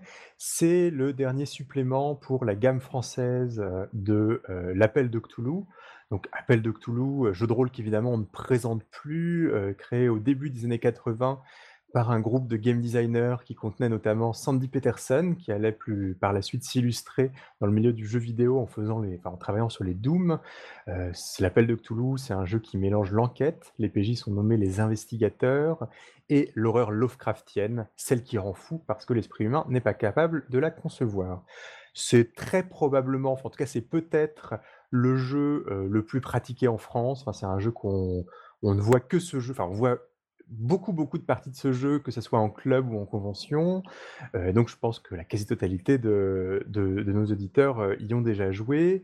Euh, c'est un jeu qui en est en ce moment à sa septième édition, septième édition qui fut traduite et édité en français par l'éditeur Sans Détour, qui euh, traduit la, gamme depuis la sixième édition. Et c'est une traduction qui a fait pas mal parler d'elle, puisqu'elle a été financée par un financement participatif via la plateforme euh, Ulule et qu'il s'agit à la fois de la plus grosse levée de fonds de la plateforme Ulule et de la plus grosse levée de fonds pour, du jeu, pour un financement participatif dans le jeu de rôle euh, hexagonal. Enfin, je crois que Sans Détour a récolté plus de 400 000 euros pour euh, traduire cette septième édition. Et dans les bonus de, financement participatif, il y avait justement Aventure effroyable, qui est un, un recueil de scénarios. Alors, plus précisément, Aventure effroyable, c'est à la base la traduction de deux scénarios américains qui sont parus euh, avec euh, l'écran de la septième édition de l'Appel de Cthulhu. Mais en fait, c'est une traduction très très augmentée puisque à ces deux scénarios de base se rajoutent euh, six scénarios et deux aides de jeu qui ont été écrits par des auteurs français. Alors je dis des auteurs français, mais en réalité, euh, sur les six nouveaux scénarios euh, et sur les deux aides de jeu, Tristan Lhomme a en fait écrit quatre des scénarios et il a écrit les deux aides de jeu. Donc on voit que depuis, ça fait déjà quelques années que Sans détour met vraiment en avant la figure de, Tristan Lhomme, qui est peut-être aujourd'hui un peu le visage de l'édition française de l'Appel de Cthulhu. Mais enfin, Steve, on sait très bien que Tristan Lhomme est un collectif d'auteurs, hein, voyons. C'est connu ah, dans le milieu. Oui, oui, il y a effectivement cette rumeur formidable. Donc, effectivement, ça fait beaucoup d'auteurs qui ont travaillé, puisque Tristan Lhomme, c'est sans doute une centaine d'auteurs, enfin, ce qui explique sa, sa production extrêmement prolifique moi, ce que je trouve intéressant avec le, fait qu'il y, ait Tristan Lhomme, je fais une petite, une petite aparté, euh, qui a une telle importance dans, euh, dans l'édition française de l'Appel de Cthulhu, c'est que l'Appel de Cthulhu, c'est aujourd'hui un blockbuster du jeu de rôle, et les blockbusters du jeu de rôle, on met rarement en avant leurs auteurs, et c'est vrai que autant on connaissait Sandy Peterson sur la première édition du jeu, autant je mets au défi, euh, et vous trois, et euh, nos auditeurs, de citer de tête, euh, ne serait-ce qu'une personne qui a travaillé sur la septième édition américaine du, du jeu, et c'est vrai que c'est intéressant de voir que maintenant, l'appel de Cthulhu français est un petit peu un jeu d'auteur, et c'est le jeu d'auteur de, de Tristan Lhomme. Alors, pour, le, pour Aventure effroyable, je veux, je veux dire quelque chose sur la façon que j'avais d'appréhender cette lecture. Je dois avouer que j'avais des, préjugés sur, sur ce supplément, parce que j'ai toujours un peu des préjugés sur l'appel de Cthulhu. D'abord, j'ai des préjugés parce que j'ai beaucoup, enfin comme beaucoup, j'ai beaucoup joué à l'appel de Cthulhu, donc j'ai l'impression de connaître un petit peu ce qu'est un, scénario appel de Cthulhu, mélange d'enquête et de d'attrition de la santé mentale liée à la confrontation à l'horreur mais aussi parce que les, au niveau de son système de jeu, l'appel de Cthulhu est probablement le, jeu de rôle le plus statique qui soit, puisque pourquoi, enfin, pourquoi je dis ça? Parce que les, septième, enfin, les sept éditions de l'appel de Cthulhu ont certes quelques petites variations de règles, mais en fait l'éditeur Chaosium a pris une décision commerciale depuis le début de la gamme, c'est que tous les suppléments de toutes les éditions de la gamme doivent être, euh, jouables avec les nouvelles versions du jeu. Donc ce qui veut, dire qu'avec la septième édition du jeu, vous pouvez jouer des scénarios qui viennent de toutes les autres éditions euh, du jeu. Donc autant dire que ça ne permet que des variations tout à fait marginales des mécaniques de jeu. Alors, euh, maintenant, je, vais, je vais quand même entrer dans le, dans le contenu d'Aventure effroyable, mais avant de faire un Bon, j'avais peut-être évité l'inventaire à la Prévert des euh, huit scénarios plus deux aides de jeu du recueil, mais je vais parler de la forme et je vais parler à la fois du, travail et des décisions éditoriales autour du jeu. Donc d'abord, je, vais commencer par une petite pique qui pourra peut-être paraître gratuite, mais bon, c'est en, fait une pique qui est plutôt une pique à 25 euros, puisque 25 euros, c'est le prix du jeu. Alors pourquoi j'ai envie de me moquer un peu du prix du jeu? Parce que sur le site de Sans Détour, qui présente ce supplément, j'ai lu ces quelques phrases sur le prix du jeu. Je cite Le faible prix de cet ouvrage provient du fait qu'il a été élaboré et complété dans le cadre du financement participatif de la septième édition de l'appel de Cthulhu. Il n'est donc en rien comparable avec d'autres ouvrages, de, avec les autres ouvrages de, de JDR. Alors pourquoi ça m'a amusé? Parce que moi j'ai fait, enfin, j'ai fini par faire beaucoup beaucoup de chroniques pour Radio Rollist et je me rends compte que j'ai jamais parlé d'un bouquin aussi cher que euh, Aventure effroyable. et, et, en fait, je, m'attendais en lisant ça, pour être tout à fait honnête, à avoir un bouquin d'une qualité graphique extraordinaire, comme on peut l'avoir parfois dans l'édition américaine. Quand on regarde par exemple les, les trois bouquins de base de, de Donjons et Dragons 5e édition, c'est des bouquins qui ont une production value, enfin une qualité physique d'ouvrage absolument extraordinaire. Là, je dois dire que j'étais un petit peu déçu d'Aventure effroyable. C'est un bouquin qui fait certes 256 pages en format A5, mais c'est des pages qui sont en, noir et blanc et elles ont beau être richement illustrées, elles sont globalement euh, principalement illustrées d'illustrations euh, libres de droit. Donc on a des photos, enfin, on a des photos de visage en noir et blanc, des photos de lieux, euh, des cartes. Euh, ce choix de reposer sur des photos et des illustrations libres de droit a, à mon avis, une conséquence, c'est que ça rend la, présentation du jeu un petit peu tristoun. Moi, j'ai l'impression de lire une version imprimée en noir et blanc de mes manuels d'histoire de lycée. Enfin, c'est vraiment l'impression que me fait la lecture de cet ouvrage. Alors, il y a quelques illustrations originales, mais elles sont d'abord assez peu nombreuses. Certaines illustrations sont réutilisées plusieurs fois. On a par exemple un sphinx qui se balade dans deux scénarios différents. Euh, qui n'ont pourtant pas grand-chose à voir. Euh, bon, voilà. Et voilà, globalement, j'aime assez peu la direction artistique de, l'ouvrage, et notamment, je suis très peu fan de la nouvelle charte graphique de la septième édition de l'Appel de Cthulhu, qui, est, qui propose des images toujours un peu bleutées sur fond bleu. Donc moi, voilà, je, je trouve pas que le livre soit magnifique, et j'ai un autre grief sur la présentation, c'est que c'est un, c'est que le texte est extrêmement dense dans, euh, dans l'ouvrage. Alors vous allez me dire, ça veut dire qu'il y a beaucoup de contenu du jeu, enfin il y a beaucoup de texte en tout cas dans le jeu, et c'est vrai que j'imagine que le maquettiste a dû faire face à une difficulté, c'est qu'il devait caser énormément de texte dans, euh, dans finalement que peu de pages, uniquement 256 pages. Donc on se retrouve avec un texte très très peu aéré, toujours en trois colonnes, avec des, passages en tout petits caractères qui sont à mon avis assez pénibles à lire. Euh, d'autant plus que, euh, je, vais faire un, lien entre euh, la forme et au fond le, fond. moi, j'ai eu beaucoup de mal à lire les, les, différents textes de ce supplément parce que il y a beaucoup de textes pour chacun des scénarios et je trouve les scénarios assez mal présentés et j'ai mis, enfin, je trouve qu'on a, on met beaucoup de temps, ne serait-ce qu'à comprendre dans quelle direction chacun des scénarios veut nous amener. Il y a un petit effort de, de mise en cohérence graphique de, de, tous les scénarios, avec par exemple la plupart des scénarios commencent par une partie en quelques mots où on s'attend à voir un résumé de de quoi va parler le, scénario et, quelle va être l'ambiance du scénario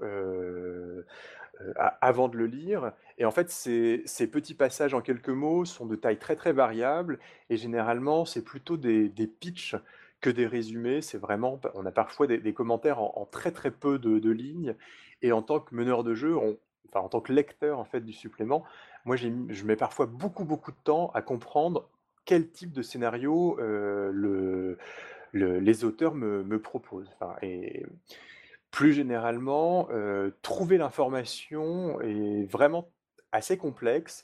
On est, on est généralement obligé de lire la totalité du scénario et de prendre beaucoup de notes pour comprendre quelles sont les pistes à suivre pour les joueurs et comment est-ce qu'ils vont réussir à passer du début à la fin du scénario cette difficulté que j'ai à. Enfin, cette complexité de la rédaction, elle est en plus aggravée par le fait que les scénarios en eux-mêmes sont des scénarios qui sont tous extrêmement exigeants et extrêmement complexes. pour donner un exemple, les deux premiers scénarios sont d'abord un scénario qui est pensé pour être quasiment une mini-campagne qui se joue en, une quinzaine d'heures, et c'est un scénario qui contient 64 PNJ différents. Ah ouais Ouais, 64 PNJ pour un scénario d'enquête avec de multiples fausses pistes, avec, une, euh, avec un contexte qui est euh, un, contexte passionnant où on va, euh, être, on va faire partie de la communauté russe dans le Paris de, de 1920. Mais bon, il y a vraiment beaucoup, beaucoup d'éléments pour le meneur et pour les joueurs à prendre en compte. Et c'est pareil pour le deuxième scénario, qui, a beau être un scénario plus court, c'est un scénario qui est pensé pour être joué entre 4 à 6 heures, et c'est un scénario qui contient quand même 25 PNJ qui sont décrits avec à chaque fois beaucoup, beaucoup de fausses pistes, beaucoup, beaucoup de, beaucoup, beaucoup de rebondissements. Et c'est vrai que même après avoir terminé la lecture de, de ces scénarios, je, il m'aurait fallu revenir plusieurs fois sur les scénarios pour être capable de comprendre comment est-ce que les joueurs sont censés pouvoir s'en tirer. Alors c'est d'autant plus difficile avec la septième édition de l'appel de Cthulhu, puisque la septième édition propose quand même une petite innovation de, de règles, c'est l'idée du jet d'idées. Maintenant, dans l'appel de Cthulhu, les joueurs peuvent exiger à leur meneur de jeu de faire un jet d'idées, et s'ils réussissent le jet d'idées, enfin, même s'ils ratent le jet d'idées, euh, le, meneur de jeu va être tenu de leur euh, donner des idées sur comment progresser, enfin, de leur donner des, indices. Et s'ils ratent leur jet d'idées, euh, ils vont, enfin, le meneur de jeu va devoir faire augmenter le niveau d'adversité dans le, dans le scénario.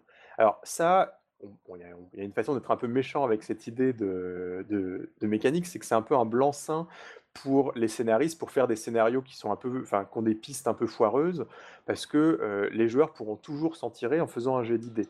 Mais en même temps, pour le meneur du jeu, la présence de ces jets d'idées implique qu'il faut qu'il soit systématiquement capable de donner à ses joueurs des idées euh, qui sont cohérentes sur comment est-ce qu'ils pourraient progresser dans l'aventure. Et moi, il me semble que vu le niveau de complexité de certains des scénarios et la complexité de la rédaction, j'aurais beaucoup beaucoup de mal à mener ces scénarios.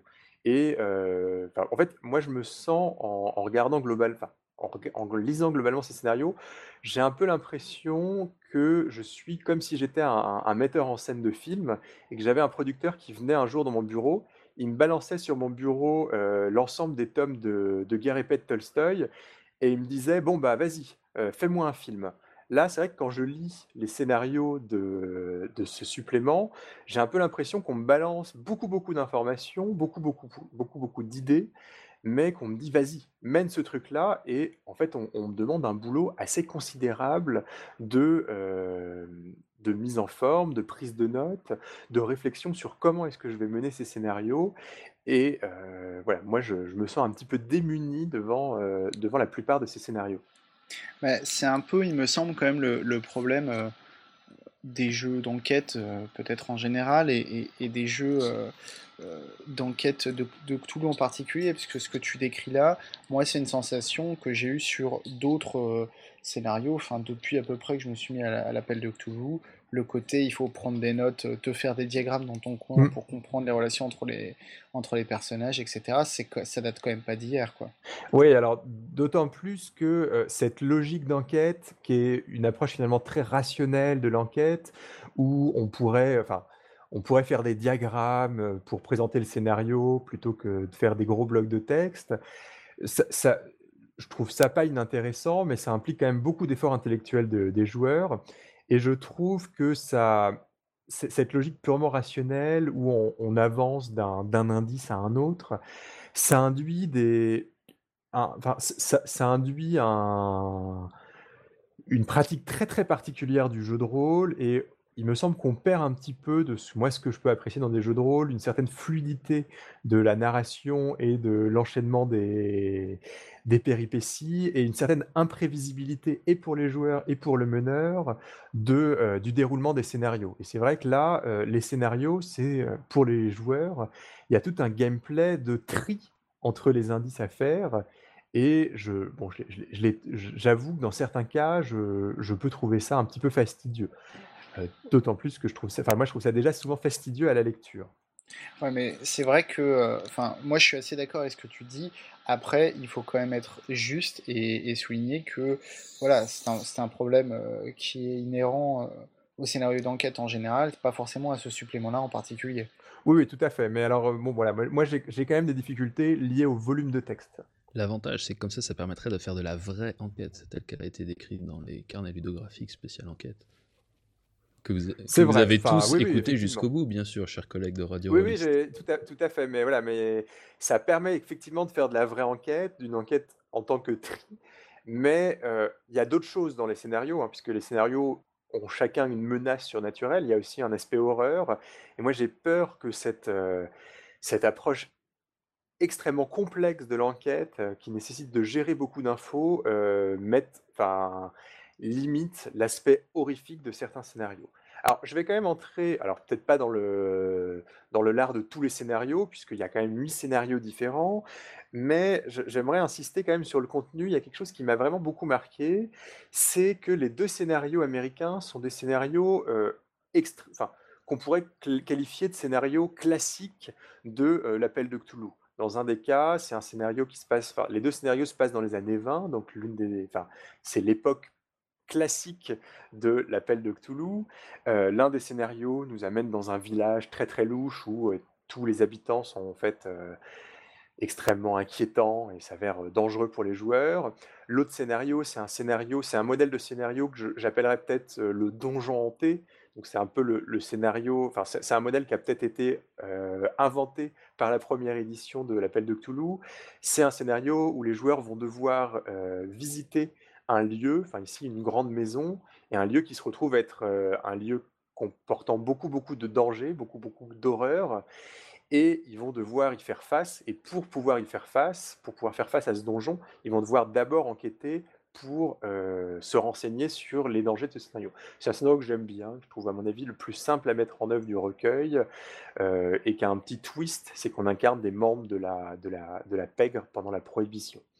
Alors, par contre, quand on sort des deux scénarios américains, on se rend compte que les scénarios se s'écartent des attentes qu'on peut avoir de l'appel de Cthulhu classique. Euh, il y a bien un scénario qui s'appelle euh, Lakeside Hotel, où on est dans les années 20, on est dans un hôtel américain, et ce scénario va certes jouer avec, petit spoiler, les conteries du rêve, mais ça reste quand même dans les attendus de ce qu'il peut y avoir de, l'appel de Cthulhu. De même, on a un scénario de Tristan l'Homme qui est un très très beau titre qui s'appelle La muse équivoque aux yeux de Selgem, qui est un scénario où on va travailler dans le milieu des musées et de l'égyptologie parisienne dans les années 20, où on va affronter une sorte de sphinx venu d'une autre époque. Là, encore une fois, ça, ça, joue de façon assez élégante avec le, mythe, et on a quelque chose de euh, voilà d'assez classique, mais assez bien mené euh, pour l'appel de Cthulhu. Par contre, tous les autres scénarios sont vraiment très très étonnants dans ce qu'ils vont nous proposer par rapport à l'appel de Cthulhu. On commence par un scénario où on va incarner des, enfin, qui va se dérouler au VIe siècle en Écosse. Euh, il y a aussi y a un scénario euh, de, Tristan l'homme qui est en fait une enquête dans un univers à la, à la Agatha Christie. On est beaucoup plus chez Agatha Christie que chez l'appel de Cthulhu. Et enfin, il y a un scénario que je trouve un peu euh, fascinant euh, de façon éditoriale. C'est le dernier scénario du recueil, scénario de Tristan l'Homme. C'est un scénario qui s'appelle Abnégation. Et là, on est très très très éloigné du Cthulhu classique pour plein de raisons. D'abord, c'est un scénario qui se passe au XXIe siècle. Et c'est un scénario où on va incarner les membres d'une colonne de, chars d'assaut qui vont partir à l'assaut d'une tempête euh, gigantesque qui menace d'engloutir le monde euh, et donc, c'est une tempête qui est menée par, les, par la divinité Nyarlathotep. Alors, ce scénario a énormément de points très très étranges dans son background.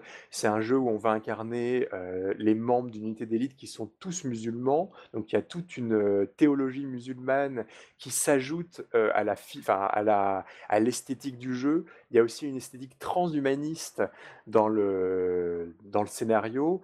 Et il y a tout un tas d'aspects techniques de gestion d'un char d'assaut euh, qui s'ajoutent aux mécaniques classiques de l'appel de Cthulhu. Alors à mon avis, elles s'ajoutent de façon un petit peu étrange, puisqu'on doit gérer le divers euh, unités d'un char en, et à mon avis, il y a, quelques éléments qui ne sont pas très cohérents avec le reste des, mécaniques du jeu, notamment euh, la gestion de la vitesse du char d'assaut, dont je ne vois pas vraiment comment elle s'intègre avec le reste des mécaniques de la septième édition de l'appel de Cthulhu.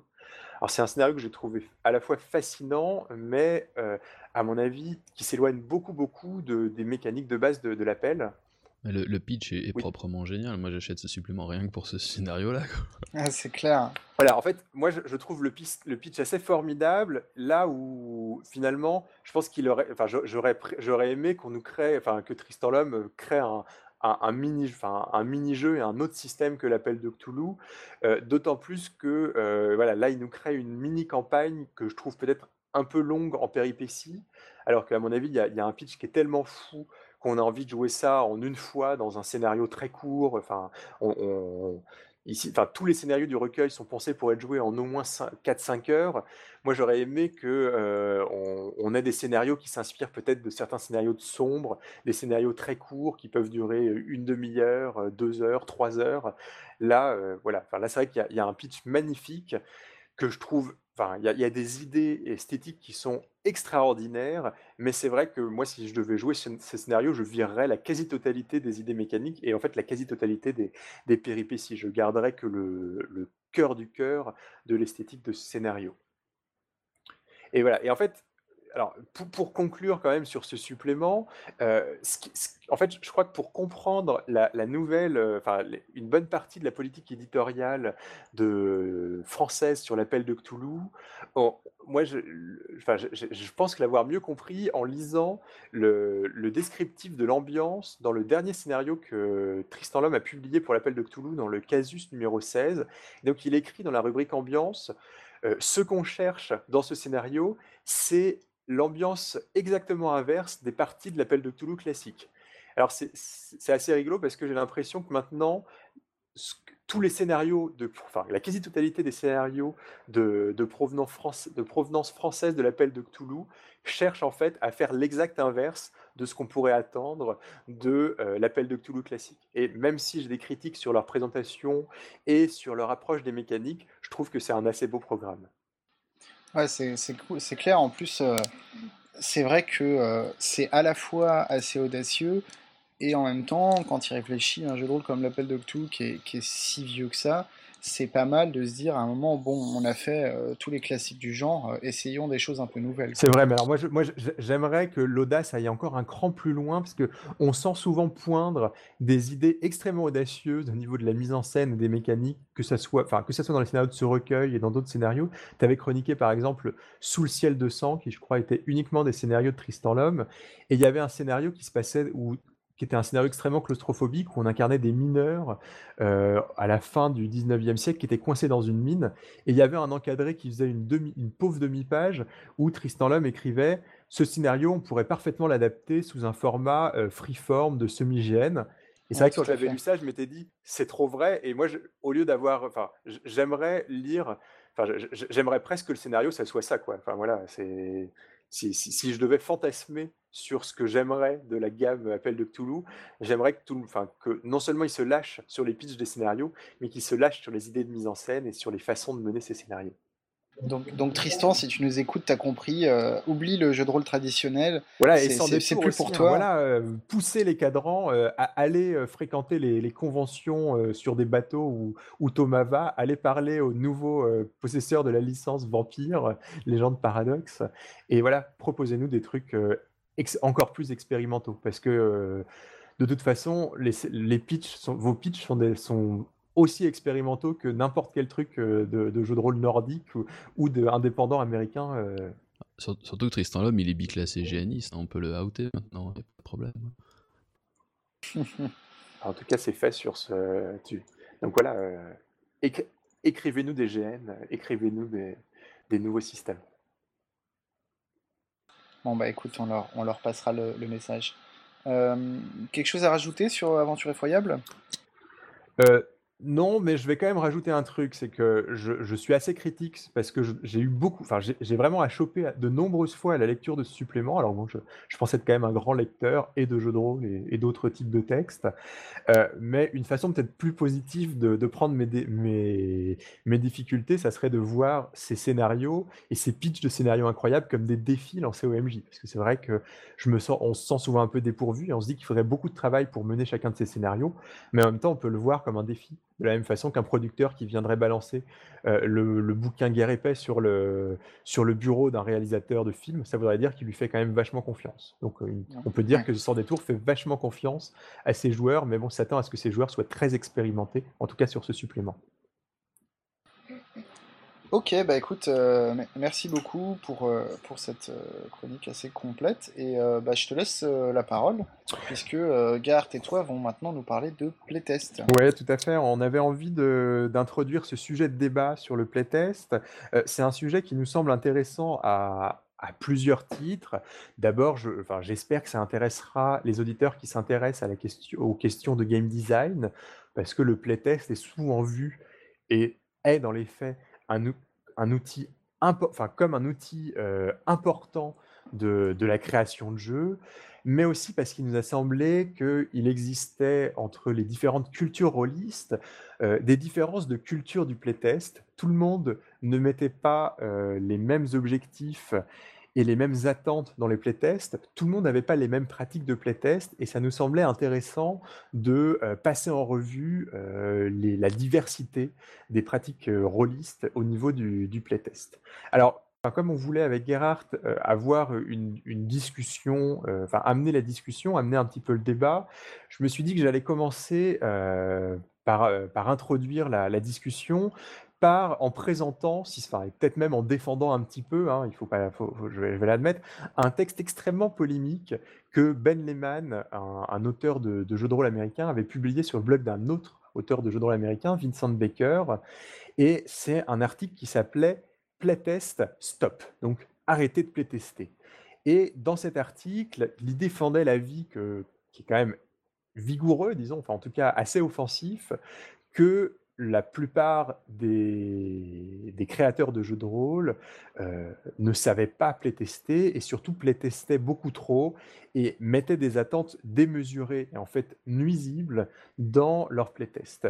Et il, divisait sa critique en plusieurs attentes euh, qui étaient pour lui les attentes de, des créateurs de jeux dans les playtests, qui étaient des, des attentes qui étaient en fait des, des attentes à ne pas avoir dans le playtest.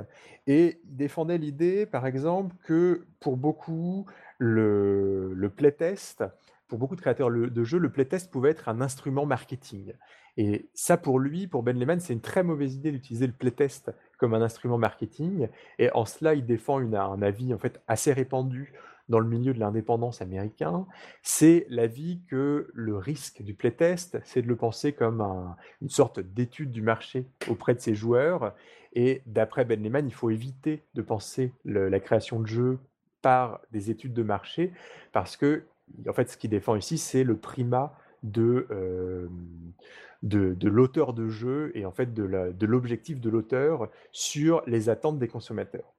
L'autre point, euh, alors là que là j'aurais beaucoup plus de mal à défendre, il défendait l'idée que c'était une mauvaise idée d'utiliser le playtest pour faire finalement ce qu'on pourrait appeler le playtext, c'est-à-dire tester le texte de son jeu et la compréhension et la transmission de ses idées à d'autres tables de jeu. Donc pour lui, euh, pour Ben Lehman, il faut faire un travail il faut se tourner vers des éditeurs, il faut faire une réflexion sur la rédaction et sur l'édition de son texte, et ça n'a que peu d'importance de, euh, se tourner, enfin, de se poser la question est-ce que les joueurs vont comprendre mon texte?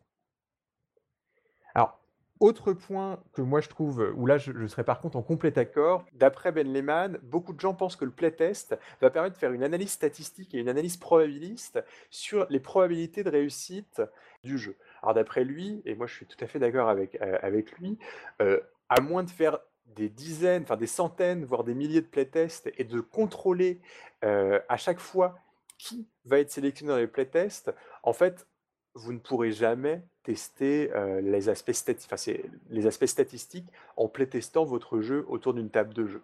Donc Ben Lehman conseille de, d'abandonner cette idée, d'autant plus qu'il euh, y a déjà euh, plusieurs centaines d'années, il y a euh, le mathématicien Blaise Pascal qui a inventé les probabilités, qui est quand même la branche des maths qui est dédiée au fait de tester les probabilités de réussite dans les parties de jeux de rôle. Donc aucun intérêt de passer pour le playtest pour tester les probabilités de réussite. Et alors enfin, une dernière idée qui moi je trouvais la plus intéressante de son article, c'est pour lui, il faut surtout pas tester les aspects mécaniques des jeux de rôle avec des playtests. Notamment, le playtest est un très très très mauvais outil pour retrouver les bugs dans une partie de jeu de rôle. Donc pour lui, pourquoi est-ce que euh, le, playtest ne permet pas de tester les mécaniques? D'abord parce que vous n'aurez jamais assez de playtest pour tester toutes les interactions entre les, mécaniques. Et ensuite parce qu'il faut le playtest, penser que le playtest autour d'une table vous permettra de tester les interactions mécaniques, c'est en fait, vous allez remplacer un, travail en amont et en fait un travail de, playtest, enfin de, un travail de réflexion solitaire euh, sur la création des règles, sur toutes les interactions. Les interactions, en fait, vous n'avez pas besoin de tester autour d'une table. Vous pouvez les tester en prenant un papier et en testant de façon procédurale, enfin en testant les diverses possibilités euh, induite par votre, euh, vos systèmes de jeu. Et donc, d'après Ben Lehman, tester les, systèmes, enfin tester les mécaniques de jeu et les bugs des mécaniques, c'est une très très mauvaise idée de passer par le playtest pour faire ça. Alors voilà en gros la position extrêmement polémique et offensive de, Ben Lehman. Et donc du coup, je vais vous laisser la parole, je vais laisser la parole au débat. Est-ce que, à votre avis, il faut écouter Ben Lehman, arrêter immédiatement de se mettre à playtester nos jeux, ou est-ce que vous voyez au contraire des raisons de playtester vos jeux? Mais alors moi je suis globalement assez d'accord avec la position de Ben Lehman. Euh, je la trouve très lucide, mais un peu, un peu simpliste. Je, vais d'abord dire qu'il y a, qu'il y a un, chapitre, enfin une section de son article qui dit quand même quand playtester, et, et là aussi je, le trouve lucide, en fait il parle de tester euh, le facteur humain. Comment l'humain va interagir avec les règles, comment les règles vont faire réagir l'humain, comment l'humain va s'approprier euh, les règles Je trouve ça très juste. Pour moi, c'est effectivement euh, le problème que le playtest permet d'attaquer directement.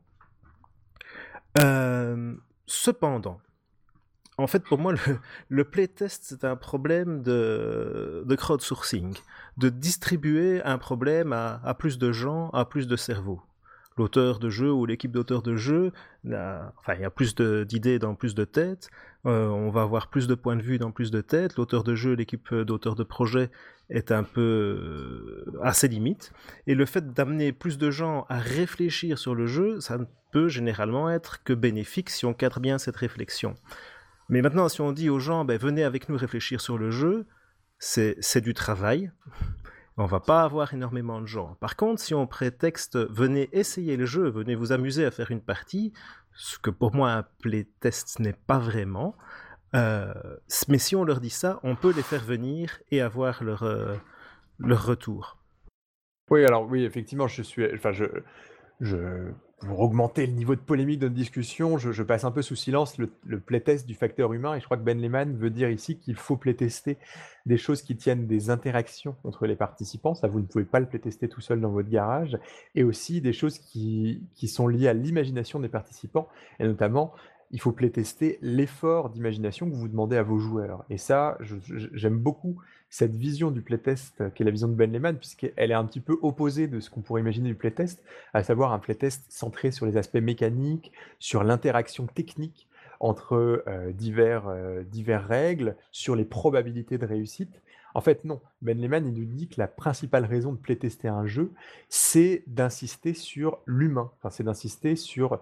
C'est pas du contrôle qualité et du contrôle de produit, c'est de voir qu'est-ce qui va se passer une fois que vous allez mettre votre jeu autour de la table? Ce qui me semble qu'il faut voir aussi, c'est à qui parle Ben Lehman. Euh, il parle aux, petits auteurs qui débutent, aux auteurs indépendants qui ont euh, un, public réduit et qui ne peuvent pas recruter un grand nombre de, de playtesters. Quand on, quand on est une grosse boîte comme euh, Wizard of the Coast, comme Atlas Games, euh, comme Fantasy Flight, on peut, on peut faire des playtests qui ont un sens euh, à ce moment-là statistique et, obtenir des choses plus, plus intéressantes et vérifier certaines choses. Quand on regarde des jeux comme les MMORPG, euh, ben, ils sont en, test permanent. En permanence, il y a des équipes qui vérifient comment les règles interagissent, non pas en théorie, mais en pratique. Euh, si les joueurs trouvent une manière de les exploiter euh, qui va déséquilibrer le jeu, ben, dans le patch suivant, il va y avoir un rééquilibrage, une adaptation des règles pour, euh, pour corriger ça.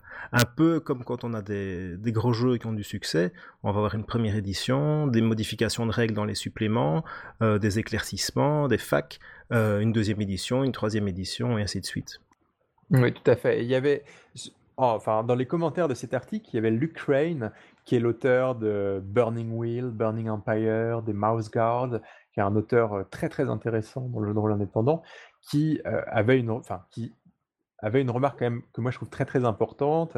C'est, il disait qu'il est pour lui important de playtester pour ce qu'il appelait le, le flow, à savoir le, dynamisme le, et le et disons le, rythme des parties. C'est vrai que c'est, enfin, les questions, disons, d'équilibrage, de rythme, de de, fluidité en fait des parties.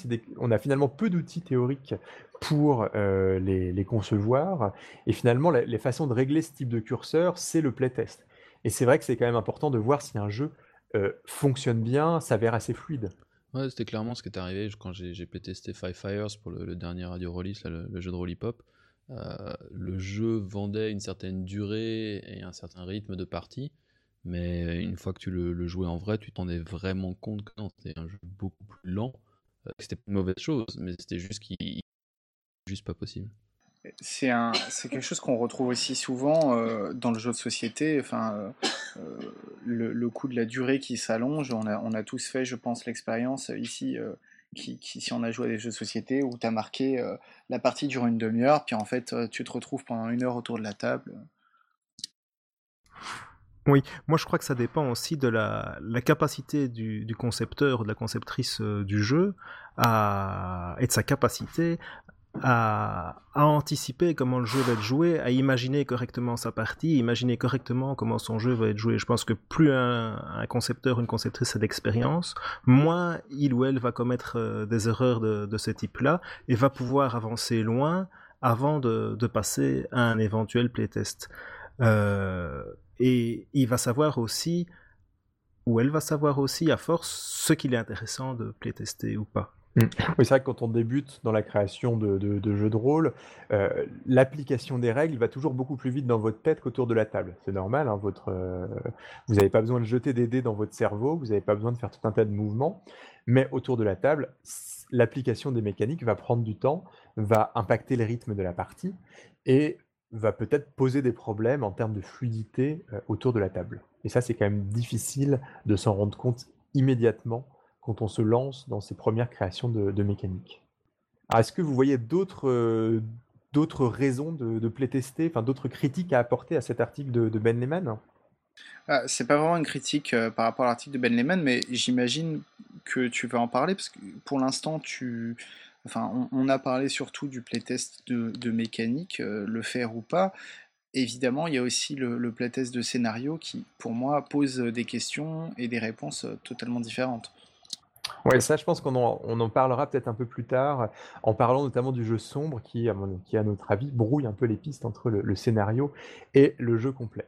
Alors, je veux juste dire une dernière chose. Alors, je vais pas, euh, on va pas faire le Mediapart ou le Panama Papers du, jeu de rôle, mais je, veux juste dire un truc, c'est que quand on euh, rencontre des auteurs de jeux de rôle autour d'une bière, euh, dans des forums sombres, ou tard la nuit après une partie, on se rend compte qu'il y a beaucoup de jeux de rôle et même de jeux de rôle publiés et commercialisés qui n'ont pas été playtestés. Alors on va pas, on va pas lâcher les noms en place publique, mais je, veux dire un truc, c'est que bouh. Mais dans ces jeux, enfin si, on publiait cette liste euh, qu'on garde bien euh, entre nous, euh, intervenants de radio rôliste, on trouverait des jeux que qui sont acclamés par une bonne partie du public, et même on trouverait des jeux que qu'on a critiqués très favorablement après les avoir testés ici à, à Radio Rollist. Alors, justement, je, propose qu'on passe à la question comment est-ce que les diverses cultures du, euh, jeu de rôle pratiquent le, playtest? Et j'avais envie de tracer un continuum entre euh, deux communautés rôlistes.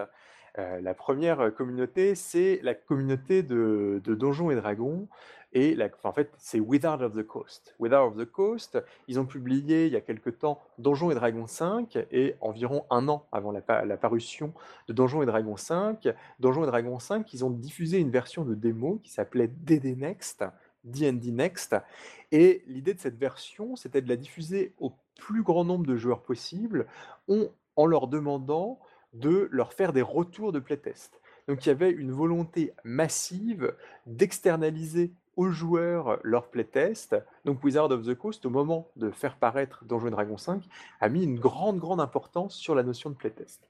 Et peut-être un peu de l'autre bout du spectre du jeu de rôle américain, on a le forum des indépendants euh, états-uniens, qui était le forum de The Forge, euh, le forum de Ron Edwards. Et ce forum mettait en avant la création de jeux indépendants, mais qu'est-ce qu'il mettait en avant dans la démarche de création de jeux? Il mettait en avant le rapport de partie à savoir, pour parler de son jeu sur le, forum de The Forge, il fallait être capable de fournir des rapports de partie, donc d'avoir playtesté son jeu. Donc, et c'est la même chose pour les communautés francophones qui s'inspirent de The Forge, que ce soit les forums, les ateliers imaginaires ou plus anciennement le forum de Silent Drift. On avait cette focalisation sur le rendu de partie et donc sur le playtest. Et il me semble, je trouve ça vraiment intéressant parce que quand on borne les, pratiques de playtest, on se rend compte que au fond, euh, des deux côtés du, spectre de l'expérimentation release, dirons-nous, euh, on a à chaque fois une grande importance qui est, mise sur le playtest. Alors, est-ce qu'on peut citer d'autres cultures rôlistes différentes qui playtestent? Comment les gens playtestent-ils? Pas quelque chose qui est très observable parce que ce qu'on voit, c'est essentiellement les playtests publics ou quand une boîte ou un, auteur ou une auteure annonce qu'il qui playteste son jeu. Alors en playtest public, pour moi, un, des plus gros et un des plus connus, c'est celui de Pathfinder qui a eu lieu en, 2008-2009 où ils ont publié un, gros pavé d'un tout petit peu plus de 400 pages qui était disponible gratuitement en PDF et même vendu 25 dollars pour la version imprimée. Et tout le monde pouvait se procurer les règles, les tester et faire son retour. Et Pathfinder a quand même bénéficié de ça et en termes de, de pouvoir résoudre des problèmes, soit des problèmes objectif, soit simplement de, correspondre aux attentes du public, donc servir un peu d'étude de marché. Et euh, je pense que ça leur a fait euh, donner un gros jeu comme ça euh, gratuitement, même si c'était une version bêta, je pense que ça leur a quand même fait une, jolie publicité. D'autres qui font ça, c'est chez Fantasy Flight Games avec les, jeux Star Wars, où ils vendent une version bêta. Là, il n'y a pas de version gratuite qui est accessible les tests, euh, on a parlé de, Sombre, Johan Scipion, ben, euh, si vous allez en convention, pouvez avec un peu de chance jouer euh, et vous faire massacrer dans un scénario de, Sombre, qui sont testés des dizaines, 50, 70, oui là on entend que je suis belge, 70 fois avant, avant publication. Et on avait dit qu'on reviendrait sur Sombre euh, tout à l'heure. Oui, on se disait, est-ce que c'est la même chose de, de playtester euh, des jeux ou des scénarios? Et moi, j'aurais envie de dire, pour Sombre, je ne sais, pas ce que tu en penses, c'est presque, enfin, c'est en, un sens un peu la même chose. Oui, mais plus sombre, le, système de jeu est tellement réduit et le scénario a tellement d'importance euh, que, que le scénario est le jeu. mais je pense que c'est le cas pour pas mal de jeux traditionnels où on va changer un peu de paradigme à, chaque scénario et que les, scénarios méritent tout autant que les jeux euh, d'être playtestés. Alors ce qui est vraiment intéressant, c'est que dans cette pratique de playtest hyper intensif, ça nécessite d'être très très endurant, de playtester autant que, que Joanne Scipion le fait, euh, on se rend compte qu'il en sort que euh, dans la rédaction du jeu, il est toujours très très proche de la partie. Il va donner des conseils extrêmement précis. À tel moment, crier sur vos joueurs pour faire un jump scare. À tel moment, euh, faites une plaisanterie euh, pour détendre l'atmosphère. À ce moment-là, faites une remarque un peu, un peu violente. Et voilà, en fait, le fait de pratiquer un playtest un peu chirurgical comme Johan Scipion lui offre la possibilité d'avoir vraiment une rédaction de ses mécaniques et de ses scénarios qui est très très pragmatique et très très très proche de l'expérience de jeu. Euh, quelqu'un qui a procédé un peu comme ça aussi, j'ai oublié son nom, c'est l'auteur du jeu de rôle euh, Pirate. Euh, ah, c'est Michael Janod. Qui, au cours de ses parties, a pris note de toutes les questions qu'on lui posait quand il expliquait les règles et euh, de l'ordre dans lequel elle venait, et il s'est servi de cette liste de questions pour euh, rédiger le jeu en lui-même, non pas en, termes de, de concevoir l'expérience de jeu, mais en termes de comment est-ce que je vais le transmettre. Alors on parlait dans, un petit peu plus tôt de la difficulté de, faire playtester son jeu. C'est vrai que Ben Lehman, quand il s'adresse aux auteurs indépendants, il s'adresse à des gens qui ont beaucoup de mal à faire playtester leur jeu. Et c'est vrai que quand on y réfléchit, le, le travail de playtest est un travail extrêmement long. C'est pas forcément la façon la plus amusante de jouer. Et on peut se demander, est-ce qu'il est facile de playtester euh, des jeux pour des auteurs, pour des éditeurs. Et on a interviewé il y a quelque temps le Julien Delorme euh, dans, euh, enfin, aux Utopies à la Nantes, et il nous disait que la position de l'éditeur de jeux de rôle était une, position un peu paradoxale parce que est-ce qu'il fallait attendre de lui un pur travail d'editing des textes ou est-ce qu'il fallait aussi attendre de lui un travail de game designer et un travail de playtest? Voilà. Euh, moi, je peux, je peux peut-être euh, parler de, mon expérience extrêmement légère, mais sur Vasberg, puisque ça, permet un petit peu de, parler un peu des coulisses du jeu, si on, si on veut. Euh, parce que, en l'occurrence, c'est donc Sébastien Sellerin des, des Douze Singes qui suit la gamme, et euh, je dois dire qu'il la suit très bien, c'est-à-dire que pour le coup, sa relecture.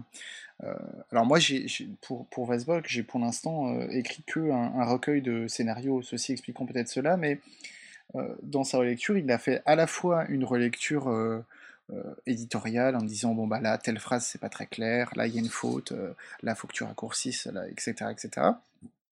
mais aussi au niveau des scénarios. C'est-à-dire que euh, il m'a aussi fait des remarques plus générales en me disant bah là, euh, telle idée du scénario, je suis pas sûr que ça marche.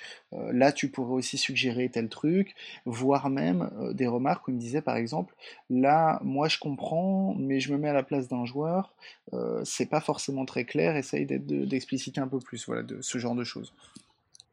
Oui, là, il a vraiment utilisé son expérience d'éditeur et finalement de joueur de jeux de rôle pour euh, te faire des remarques sans avoir à tester le scénario. Et c'est vrai que c'est en fait raisonnable parce que quand on, enfin, il y a en fait des contraintes financières assez fortes euh, qui s'appliquent sur les auteurs et les éditeurs de jeux de rôle et attendre des playtests intensifs euh, sur tous les jeux de rôle, ça impliquerait que de tripler ou de quadrupler les, coûts de création et de conception des jeux. Mais, ce rapport commercial a d'autant plus de valeur que le gars, c'est pas ton pote. Donc il va pas te ménager, il va pas euh, essayer de ah ouais, ouais, il est super ton jeu. Euh, ça, c'est un playtest qui sert à rien. Quoi. Donc euh, la personne qui a non seulement de la bouteille, de l'expérience, mais qui en plus va mettre des billes, un rapport professionnel avec toi, je pense que ça va donner des retours qui seront d'autant plus intéressants. Effectivement, le playtest externe est extrêmement, euh, extrêmement important puisque on a tendance à faire preuve de beaucoup d'indulgence dans son groupe d'amis et en plus à avoir des, des façons de jouer qui, qui, viennent de la répétition de nombreuses parties ensemble, des routines qui, dont il faudra finalement se débarrasser pour faire des playtests dans des situations, euh, dans une vraie situation de playtest. Et cette routine-là reste là pour moi la culture de playtest numéro un dans le monde du jeu de rôle. C'est euh, Jean-Mi et ses potes dans leur grenier et c'est comme ça qu'ils testent leur truc.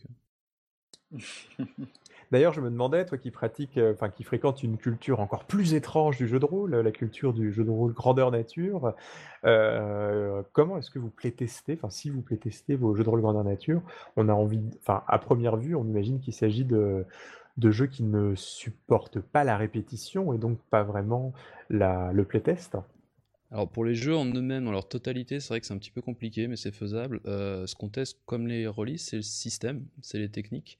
Et euh, alors ça peut se faire entre orgas au moment où ils créent le jeu, mais ça se fait surtout plus récemment, euh, juste avant le jeu, par des ateliers pré-GN, notamment pour tout ce qui est règles et techniques liées à la sécurité, donc que ce soit la sécurité psychologique avec le consentement ou la sécurité physique avec typiquement la baston. Et euh, bah là, tu vas, avant que le jeu démarre, avant que les joueurs soient dans leur perso, tu vas euh, tester les règles pour, par exemple, bah, comment on arrête une scène qui devient confortable.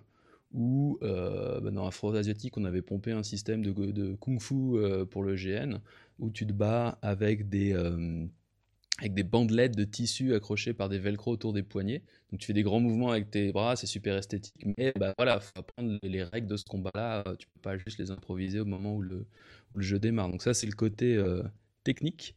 Et euh, ensuite, le, playtest sur les jeux plus globaux, en fait, ça c'est du design itératif. Donc euh, tu fais jouer ton jeu, après tu le refais jouer, après tu le refais jouer. alors plus ton jeu est long et demande une grosse logistique, plus ça va être difficile. Il y a plein de jeux qui sont joués qu'une seule fois. Mais quand tu un jeu très court, moi par exemple, j'avais écrit Technocult, qui était un, jeu qui se joue en 2 heures. Je l'ai fait jouer 5 fois en 36 heures. Et clairement, les premières parties, ont influencé celles d'après et m'ont même fait changer euh, des effets sonores, des trucs comme ça, pour que les, retours des, joueurs qui étaient passés dans le jeu pendant les deux premières parties, après, ont influencé la, la suite. Quoi. Donc c'est faisable, mais c'est vrai que ça marche mieux sur des jeux courts. Quoi. Alors, je, je, reviens sur cette idée d'atelier pré-partie. Je, trouve ça, je trouve ça vraiment intéressant, euh, d'autant plus que euh, Eugénie, qui tient le blog Je ne suis pas MJ euh, utilise des techniques qui sont de l'ordre de l'échauffement, enfin parle de techniques qui sont de l'ordre de l'échauffement et de voilà finalement de l'atelier pré-parti. Alors elle n'est pas dans une optique de playtest, mais elle importe ce type de ce type d'idée, de fonctionnement, de test au jeu de rôle sur table. Et finalement, on aurait peut-être euh, beaucoup de, choses à récupérer euh, de, du, milieu du, jeu de rôle grandeur nature. Mais ça permet vraiment de voir quand une méthode ne marche pas, justement avec le fameux facteur humain, le fameux flow, euh, tu t'en rends compte tout de suite. Et là, par exemple, pour le coup du, kung-fu avec des tissus, l'expert dans la méthode, en fait, s'est retourné le doigt pendant le, test. Donc, ça a appris à tout le monde que bah, même si on n'allait pas se mettre des coups en vrai, il fallait quand même faire attention avec la manière dont bougeaient les mains. Quoi. Donc, voilà, c'était utile. Et c'est vrai que oui, le jeu de rôle grandeur enfin, le jeu de rôle sur table est en général moins dangereux, mais on, court toujours le risque de s'ennuyer parce qu'il y a une mécanique qui dysfonctionne, qui fonctionne pas, euh, enfin qui, qui s'incruste mal dans le flot de, de, notre partie. Alors justement, plus globalement, je propose qu'on termine par euh, nos petites popotes et nos petits conseils sur euh, qu'est-ce que vous auriez comme conseil important à donner à des créateurs de jeux qui voudraient playtester leur création? Bah, moi, je dirais d'abord qu'il faut savoir ce qu'on veut faire comme, euh, type de playtest. Euh, faire un vrai playtest, parce que moi j'appellerais un vrai playtest en interne avec des gens qui vont, qui vont vraiment travailler à tester le jeu, euh, c'est pas du tout la même chose que libérer euh, le jeu ou une partie du jeu vers le public euh, sauvagement en leur disant qu'est-ce que vous en pensez? Quand on, quand on veut faire un vrai playtest sérieux et avoir un vrai retour sérieux, on cherche pas nécessairement à faire une, une bonne partie, on cherche vraiment à tester le jeu ou une partie du jeu. Euh, je regardais par exemple euh, Eric Newdan qui est en train d'écrire un, jeu de rôle qui va s'appeler, qui s'appelle déjà euh, Macchiato Monsters. Ben, l'autre jour, il cherchait des joueurs pour tester le système de combat à haut niveau et la partie de playtest, ça allait être enchaîner des combats avec des personnages de haut niveau. Il allait avoir rien d'autre dans la partie. si on veut recruter du monde, ben, il faut que la, chose soit plaisante, donc on va leur préparer une vraie partie qui doit être agréable, euh, en tout cas autant qu'on peut euh, avec le jeu au stade où il en est. Euh, c'est pas c'est pas du tout la même chose. On va on va automatiquement se limiter dans ce qu'on peut tester. On est obligé de fournir quelque chose de complet. On ne peut pas se concentrer sur un aspect. Alors ça m'évoque un petit peu la typologie que présente Frédéric Synthèse, qui a écrit sur son blog un, un grand article sur le playtest, alors un playtest interne hein, qui implique l'auteur du jeu euh, dans le moment du playtest, et il classe les jeux en fonction de leur niveau de, complétude, et d'après lui, il faut euh, réfléchir, savoir où est-ce qu'on en est dans notre jeu pour savoir qu'est-ce qu'on va exactement playtester. Donc il y a un premier niveau, c'est euh, le jeu qui est au stade embryonnaire, et là, le seul type de playtest qu'on pourrait faire avec ce jeu, ça serait des playtests où on testerait un point très précis du système, donc les playtests seraient forcément des petites séquences de jeu extrêmement courtes. Après, il identifie un deuxième niveau, c'est le niveau où le jeu tient debout, mais chancelle. Et là, on peut playtester le jeu, mais il faut que les joueurs aient conscience qu'ils doivent aussi soutenir euh, à bout de bras, en fait, aller dans le sens du jeu. Donc ils doivent certainement pas chercher à mettre en difficulté le jeu vis-à-vis de ses mécaniques. Ensuite, plus le jeu va, euh, euh, acquérir en robustesse et être considéré comme stable par son auteur, plus il va falloir pour les joueurs, enfin les joueurs vont avoir pour rôle non plus d'aller dans le sens du jeu, mais de d'en tester les limites et de pousser, euh, enfin d'expérimenter avec le jeu pour voir où sont, enfin jusqu'où est-ce que le, jeu casse. Un, autre point euh, sur lequel j'aimerais mettre l'accent euh, au niveau des, des playtests, c'est d'être capable, en tant qu'auteur du jeu, de formuler à la fois les, les objectifs de son jeu et les attentes qu'on a pour ses joueurs ou les éventuels meneurs de, de, son jeu. Alors dans certains types de jeux, comme les jeux motorisés par l'apocalypse, on a des agendas pour le meneur et parfois aussi pour les joueurs, mais dans d'autres jeux, on n'a pas de formalisation avec ces agendas, mais on a quand même des attentes vis-à-vis des, vis -vis des joueurs et vis-à-vis -vis des meneurs. Donc par exemple, le jeu Dogs in the Vineyard, on a, une attente du point de vue du meneur, c'est qu'on s'attend à ce que le meneur euh, utilise les PNJ en donnant tout ce qu'il peut donner euh, avec les PNJ pour euh, rentrer le plus possible dans le lard des, joueurs. Alors évidemment, si on voulait faire playtester un jeu à l'appel de Cthulhu, surtout pas faire ça, puisque si un meneur de jeu utilisait l'appel de Cthulhu en cherchant à rentrer le plus possible dans le lard des, joueurs, il pourrait terminer la partie en moins de deux minutes.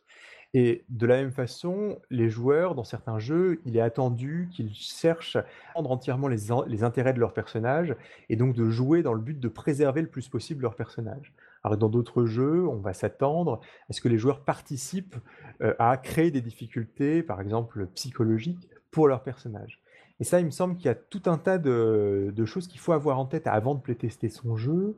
Et c'est qu'est-ce qu'on a comme objectif pour son jeu et surtout est-ce qu'il y a des attendus euh, de la part des joueurs et de la part des meneurs euh, pour mieux utiliser le jeu? Parce que sinon, on va se retrouver à faire des playtests qui ne vont pas marcher, mais tout simplement parce que les joueurs n'ont pas utilisé de la façon qu'on attendait son jeu. Alors là, c'est vraiment la question de est-ce que tu as construit un système qui récompense certains comportements, et donc euh, ton jeu fait ça tout seul, ou est-ce que tu dois te fendre euh, d'une note d'intention, et est-ce qu'elle a été écrite et clairement, est-ce qu'elle est transmissible par écrit, voilà on pourrait avoir envie de ce jeu qui, qui, soit tellement bien écrit qu'il ne nécessite pas de note d'intention. Je suis d'accord, pour certains jeux, ça peut être une bonne chose. Mais de mon expérience de playtest, énormément de playtests euh, qui posent problème ou qui, qui amènent à invalider des choses qui fonctionnent qui fonctionnent pas à certaines tables, qui fonctionnent très bien à d'autres, euh, viennent du fait qu'on a mal spécifié les attentes de la part des joueurs. Moi, j'ai vu des auteurs de jeux se prendre la tête sur des playtests qui n'avaient entre guillemets pas marché, tout simplement parce que euh, certaines tables avaient des pratiques de jeu bien particulières et n'avaient pas vraiment conscience de la façon d'utiliser leur jeu. Ah ouais, et je, pense que globalement, il ne faut pas hésiter à repréciser les choses. Hein. Moi, je, sais que le, design euh, autosuffisant est un, idéal, ben voilà, c'est un idéal comme les vidéos. Euh, c'est bien de se confronter un petit peu à la pratique. Mais c'est vrai que par exemple, quand on avait playtesté Five Fires euh, pour, pour Radio Rollist, il y avait cette espèce de. Euh, on était le cul entre deux chaises entre est-ce qu'on joue des ados qui galèrent pour avoir le droit de sortir et, faire leur concert de rap ou est-ce qu'on joue des, des, rappeurs adultes voilà, qui veulent des deals de, de, maison de disques quoi. Et en fait, bah, ce retour-là a été fait bah, à l'auteur, et là l'auteur vient de sortir une nouvelle version où il clarifie que ouais, non, non, c'est vraiment les débuts du hip-hop, on joue des jeunes, inexpérimentés, c'est normal quoi. Donc il a ce genre de retour, il a clarifié vraiment en quelle optique il voulait qu'on joue, quoi. Et ça, ça, aidera beaucoup, je pense. D'autant que, en tant qu'auteur de, de jeu de rôle, au moment où vous êtes dans la phase de bêta, justement, vous dites que vous n'avez pas une version finale de votre jeu, donc vous pouvez vous permettre de, vous tromper, vous pouvez vous permettre de préciser des trucs qui sont un peu maladroits dans vos versions. Donc moi, moi si j'ai vraiment un gros conseil à donner, c'est donner, au moment au moins du playtest, donner les, les attendus à vos joueurs. Mais je crois que c'est c'est à voir sur, euh, sur deux niveaux. Euh, d'abord, est-ce que le jeu transmet bien aux joueurs, de manière implicite ou explicite, euh, ses intentions, pour que les joueurs jouent dans le sens du jeu, ou s'ils ne le font pas, le font à dessein. Et d'autre part, quelles sont les intentions pour le playtest? Est-ce qu'on va demander aux joueurs de respecter le jeu, d'être gentil avec lui pour voir si le jeu fonctionne euh, en, vitesse de croisière en conditions normales, ou est-ce qu'on va leur demander d'aller explorer euh, les petits coins obscurs euh, du système, là où peuvent se cacher des problèmes peut-être moins, moins centraux, mais à régler avant une publication. Oui, oui, effectivement, c'est vrai que ça, là encore une fois, il, faut se poser la question de à quel stade on est au moment de, présenter un, un jeu en playtest il y a un autre point que je revois, très souvent mentionné, que ce soit par Graham Walmsley, euh, dont on a parlé, qui est, l'auteur de Stealing Toulouse, par Frédéric Sintès, par, euh, par Thomas Munier, je crois, euh, c'est ne pas faire de critique du jeu pendant la partie. Et ça, c'est un truc que je trouve vraiment très très important parce que, on l'a dit, le jeu de rôle, ça repose aussi beaucoup sur un certain flow, sur un certain rythme, sur une certaine dynamique. Et de mon expérience, on a parfois envie de faire immédiatement des retours à l'auteur, surtout quand il est présent sur son système de jeu. Moi, je conseille vraiment d'attendre la fin de la séance et de, prendre le temps de faire un briefing euh, de fin de partie plutôt que de lâcher vos remarques pendant la partie, ce qui est extrêmement déstabilisant et, euh, en fait euh, nuisible au rythme de la partie. Oui, par contre, prendre des notes en cours de partie pour ne pas oublier un point, ça peut être ça peut être intéressant. Et alors ça, ça pose la question de comment est-ce qu'on obtient un bon retour et combien est-ce qu'on l'exploite. Euh, c'est très important pour moi de savoir structurer les retours. Donc il y a, un travail de conception de l'auteur sur le playtest en lui-même pour préparer comment il va euh, recueillir et accueillir ses retours. Euh, je suis très sceptique euh, sur la qualité des retours qu'on a quand, les joueurs jouent euh, ensemble et font un retour euh, de groupe par après. je pense que si on veut augmenter la qualité du retour qu'on a, Euh, l'idéal, ça peut être un enregistrement de partie, mais là, ça peut, ça peut euh, prendre longtemps euh, à l'auteur pour pouvoir l'utiliser, mais je pense que ça peut être très intéressant pour déceler des problèmes que les joueurs ne vont pas déceler parce que ça correspond à leur manière habituelle de jouer et ils vont dévier en fait de ce que l'auteur de jeu veut faire. Euh, sinon, si on, si, on a, si on demande aux joueurs de faire une, auto-évaluation de, de, la partie de playtest, c'est important pour moi de le faire euh, de manière séparée avant de, regrouper cette info. Sinon, on va avoir toute une série d'effets de groupe qui vont orienter euh, les, les, retours qu'on va avoir. Oui, c'est vrai que surtout que les, les groupes partent enfin, euh, partage généralement tout un tas de présupposés théoriques sur ce qui fait une bonne partie de jeu de rôle, un bon système. Et c'est vrai que séparer, euh, les... séparer les retours peut, être une, bonne façon d'éviter ces, effets d'entraînement. Et puis tu peux avoir des, questions de, hiérarchie euh, implicite ou même de, gens qui ont tendance à plus s'épancher que d'autres. Et, et, ça peut vraiment valoir le coup d'aller chercher les timides avec des questions précises euh, pour les, obliger entre guillemets à sortir de leur carcasse, carcasse et leur dire non, vas-y, vas-y. Je crois que si on veut avoir un bon retour, il faut avoir quelques questions précises sur lesquelles euh, porte le playtest, et éventuellement, euh, et à part ça, qu'est-ce que vous en avez pensé Mais sinon, on, on s'éparpille. Et si on laisse une expression orale d'abord, euh, on va avoir euh, ces effets de groupe qui vont dépendre de culture à culture. Si on, si on est dans une culture, euh, je veux dire, euh, type américaine, où il est important que chacun ait euh, un avis euh, original, indépendant, euh, ben, s'il y en a un qui va dire blanc, le deuxième va parler du jaune et le troisième de l'orange. Si on est dans une culture où la conformité de groupe est plus importante, comme les cultures euh, du Nord ou le Japon, je caricature, hein, bien entendu, euh, ben, une fois que le, premier aura parlé, en général, ce sera, si on parle des cultures euh, plus japonaises, euh, quelqu'un qui est hiérarchiquement euh, mieux placé, les avis des autres suivront dans le même sens. Oui, il y, a un très bel article de Graham Walmsek qu'il a publié sur un, un, site de jeu de rôle norvégien qui s'appelle Imagonem. Et c'est un article sur comment obtenir et, donner des, retours de, playtest. Et ce que j'aime beaucoup, c'est que, euh, bah, peut-être un peu à la Ben Lehman, il insiste beaucoup sur l'aspect humain du euh, rapport, enfin du, briefing de partie et, et des retours de partie, avec des conseils comme euh, soyez positif et euh, voilà, sachez que vous pouvez blesser l'auteur euh, si vous êtes trop, trop brutal et que, vous avez que des trucs négatifs à lui dire, mais aussi euh, penser à ne pas euh, continuer la discussion en, restant euh, en boucle sur un même point, inciter les timides à, parler, faites un premier tour de table où chacun va donner ses sensations, etc., etc. En fait, voilà, il a vraiment, enfin, ça, m'avait marqué à la lecture, il a cette optique, le playtest, et le, débriefing de partie, c'est d'abord une relation humaine et il faut la penser en, tant que telle. Et sur le ressenti, c'est une des questions bah, que des, certains génistes nordiques, notamment une fois voulaient, quand j'avais fait tester euh, euh, un serpent de cendre, euh, il avait dit, une seule question, c'est qu'est-ce que tu as ressenti pendant le jeu? Il voulait pas savoir est-ce que tu as aimé ou pas aimé, non, qu'est-ce que tu as ressenti? Parce que le but du jeu était de déclencher des émotions, des ressentis, et il voulait que ça, quoi. Ah, ceci dit, voyez, la, question du ressenti, pour moi le ressenti ça implique aussi est-ce que tu as aimé ou pas?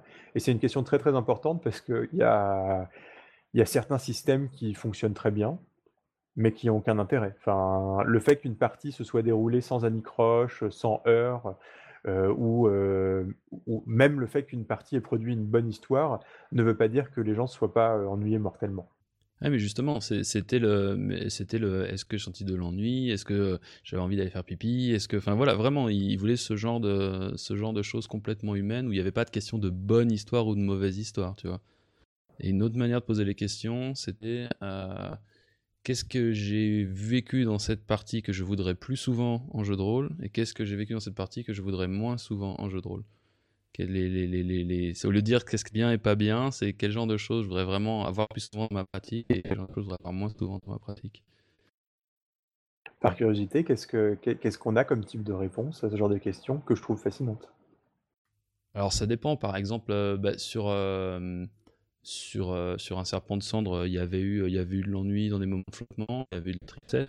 Sur les, sur les dernières questions, il y a eu par exemple, bon, sur Afro-Asiatique, qui est un jeu bien spécial vu que les, joueurs doivent faire des performances de hip-hop. Euh, une des choses que les gens voulaient voir plus souvent, bah, c'était le, côté, euh, c'est pas un bon terme, mais charital, dans le sens que voilà, on avait briefé tout le monde, tout le monde allait devoir applaudir, ça faisait partie des, règles. Et donc, euh, il n'y avait de, il pas de compétition hors jeu. Tout le monde était dans le même délire et donc ce genre d'alignement, de, gentillesse, de positivité face à la performance de quelqu'un qui se mettait à nu devant les autres sur une scène, euh, était en fait assez rare. Euh, en le côté explicite de non, va falloir être ouvert, gentil et positif avec tous les performeurs, euh, c'était un, un, des, un des trucs qui avait été relevé. Alors, est-ce qu'on a des choses à rajouter sur, sur les conseils de playtest? Oui, moi, je, je tant qu'on est sur l'aspect émotionnel, on, l'a dit plusieurs fois, les, retours peuvent blesser l'auteur, hein, vu qu'en général, l'auteur de jeu, il ou elle a mis ses tripes dans le jeu, il s'est beaucoup investi. Euh, les, retours, surtout quand euh, c'est un peu plus anonyme euh, dans des plus gros playtests, quand c'est des joueurs qui jouent euh, hors de la présence de l'auteur, peuvent être, ou même en présence de l'auteur, peuvent être assez francs, assez directs, parfois même méchants. Il, faut, il faut être prêt à l'encaisser. Et je pense qu'il faut savoir gérer ça au niveau émotion et rester, rester professionnel et, positif face même à, un retour négatif. Ça, c'est en direct face à la personne. Euh, et puis il faut, euh, il faut pouvoir euh, digérer ça et en, retirer les choses utiles pour le jeu et pour l'expérience personnelle et savoir, savoir rejeter le reste et ne pas, ne pas être blessé durablement. Donc ça veut dire apprendre à, encaisser un petit peu ou structurer les playtests de manière à ne pas être trop exposé à, ce genre de choses. Ouais, et et c'est aussi la raison pour laquelle il faut insister sur le fait d'être, euh, de dire au moins euh, les trucs qui sont, enfin, qui sont bien passés dans la partie et qu'on a apprécié. Même si on a envie de passer beaucoup de temps à parler de ce qui marche pas, puisque les trains qui arrivent à l'heure n'intéressent personne. Graham Walmsley euh, dit aussi de, de dire une chose qui fonctionne et une chose qui ne fonctionne pas et d'arrêter là, de ne, pas, de ne pas aller plus loin je crois que ça permet de se concentrer sur ce qui est vraiment important euh, pour la personne qui fait le retour et évite les, discussions sans fin où on va, on va déballer les choses. Le, quelque part, un, meneur de jeu, quand il fait le debriefing de sa partie avec ses joueurs, c'est un, playtest pour préparer sa, partie suivante. Euh, j'ai déjà vu de temps en temps des débriefings partir en, en vrille et alors que la partie avait été bonne, euh, la massacrer totalement jusqu'à gâcher le, souvenir de la partie euh, en lui-même. De la technique du sandwich, comme prépare pas mal de là-dessus, tu dis un truc positif, un truc négatif, et tu finis toujours par un truc positif. Et les gens, quand les gens quittent la séance de retour, ils partent avec le sourire. Alors moi, je propose de terminer le sujet par cet appel à la bienveillance, sauf s'il y a d'autres remarques. Ben moi, je voudrais parler du playtest imaginaire. Hein, on est des rôlistes, on est bon pour se mettre, euh, on, essaye en tout cas, pour se mettre dans la peau des, autres. Et je crois que c'est le, premier playtest à faire, c'est d'imaginer la partie, pas faire fonctionner les mécaniques à vide, mais vraiment imaginer une partie. Euh, je pense qu'il y a pas mal d'auteurs de jeux qui fonctionnent comme ça. Si je réussis bien mon jeu de mémoire, Thomas Munier euh, fonctionne comme ça, et je pense que la partie de démonstration, je veux dire l'actuel play qui est dans les règles d'Influenza, c'est une partie que Thomas a imaginée. Euh, je crois que ça peut déjà euh, permettre de, vérifier euh, pas mal d'étapes, et puis avant de libérer ça vers des personnes qui ont, d'autres personnalités, d'autres approches, d'autres plaisirs de jeu. Une autre solution aussi, c'est de, discuter du, jeu ou du scénario avec quelqu'un. c'est ce que Tristan Lhomme conseille dans son article euh, créer un scénario dans le recueil Mener des parties de jeux de rôle de la Marteau, c'est de se trouver un sparring partner avec qui on peut, on peut parler, échanger, parler des problèmes qu'on rencontre.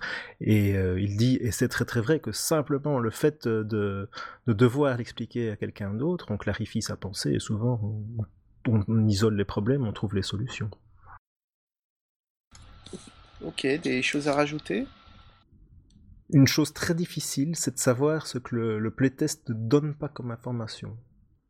Ça, c'est. euh, Par exemple, s'il manque un bout de règle, mais que pour tous les jeux, pour tous les gens qui le testent, et, euh, si on a pioché dans son groupe d'amis ou dans ses, ses fans, a un auteur un peu connu, si pour tous les gens qui le testent, euh, la réponse est évidente parce qu'ils connaissent déjà vos autres jeux ou des jeux similaires, eh bien, on peut jamais voir qu'il y a un trou dans les règles à ce moment-là.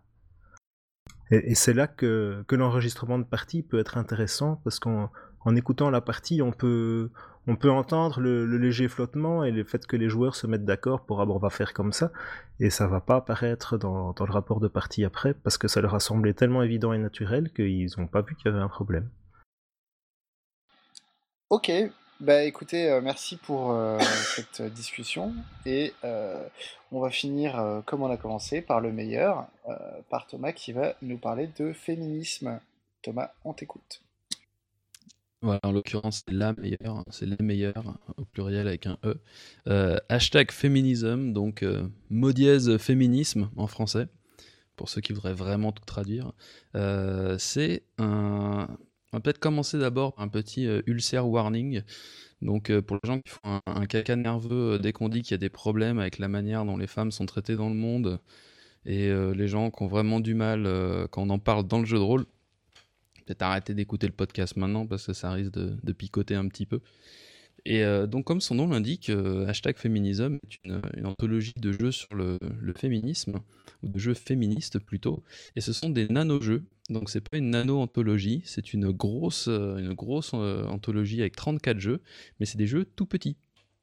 Donc, 34 jeux, il a fallu pas mal de monde, donc c'est des femmes et des hommes de 11 pays différents, avec même un bon gros biais euh, nordique et euh, anglophone.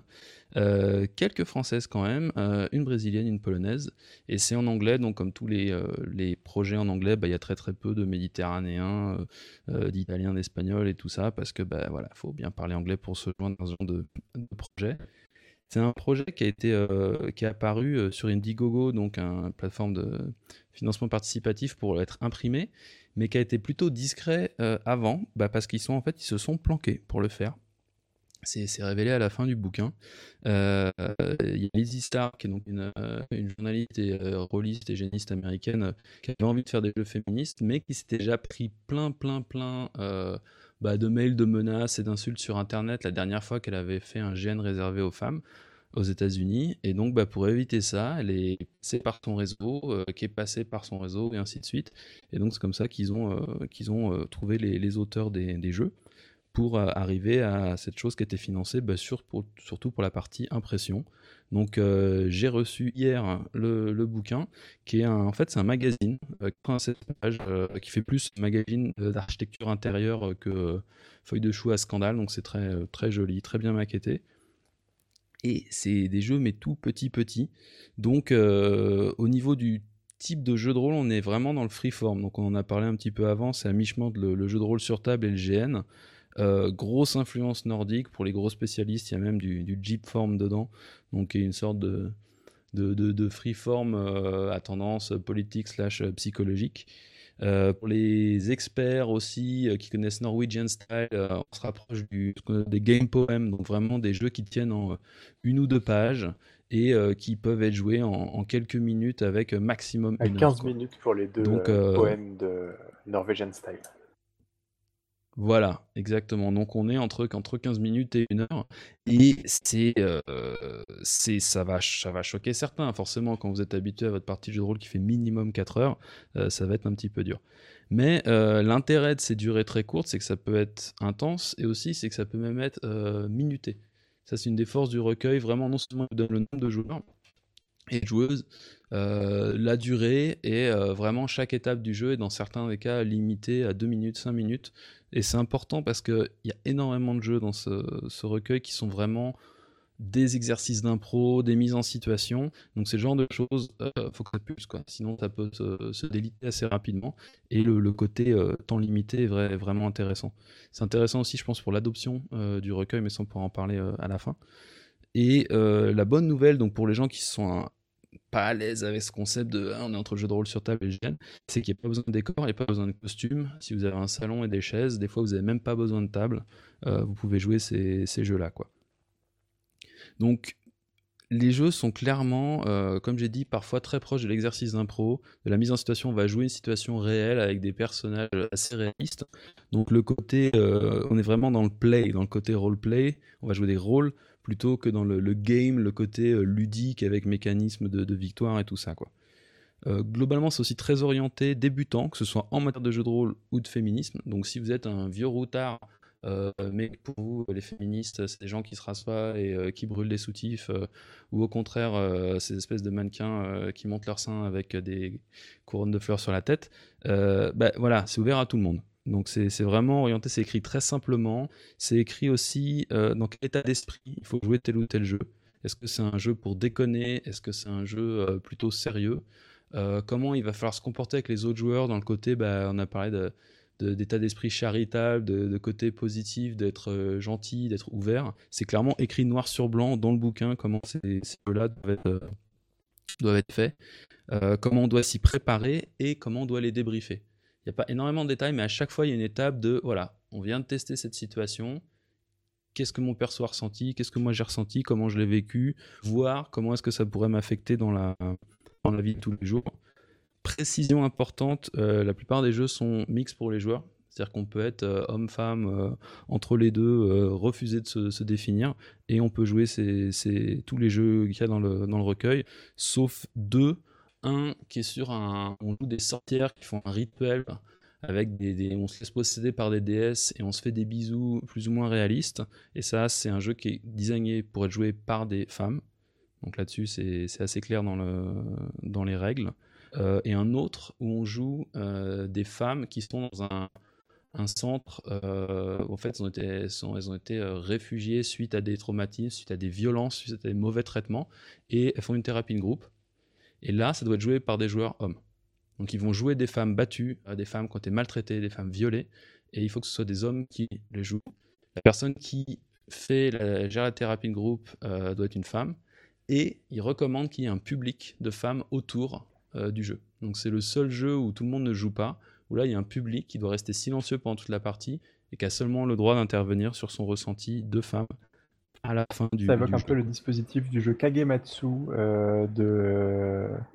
dont j'ai oublié le nom de l'auteur. Euh, C'était un jeu qui plaçait les joueurs masculins dans le rôle de femme d'un village qui était obligé de qui était, euh, enfin, voilà, qui, était euh, confronté à une sorte de double standard au moment de l'arrivée d'un samouraï.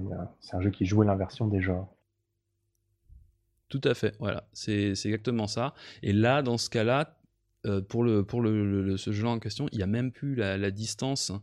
L'avantage de Kagematsu, tu te donnes un peu une distance fictive, qu'elle soit historique ou de, pays. là, il n'y a pas du tout ça. C'est vraiment aujourd'hui des cas réalistes euh, tu es, amené, euh, tu es, encouragé à aller chercher des exemples dans le journal ou de gens que tu connais. Donc là, tu n'as même plus cette, euh, cette protection-là. Mais c'est le même. D'autant que cette présence du public, moi, j'avoue, m'intimide presque encore plus que, que cette thématique, effectivement, est effectivement difficile. Quoi, parce que tu.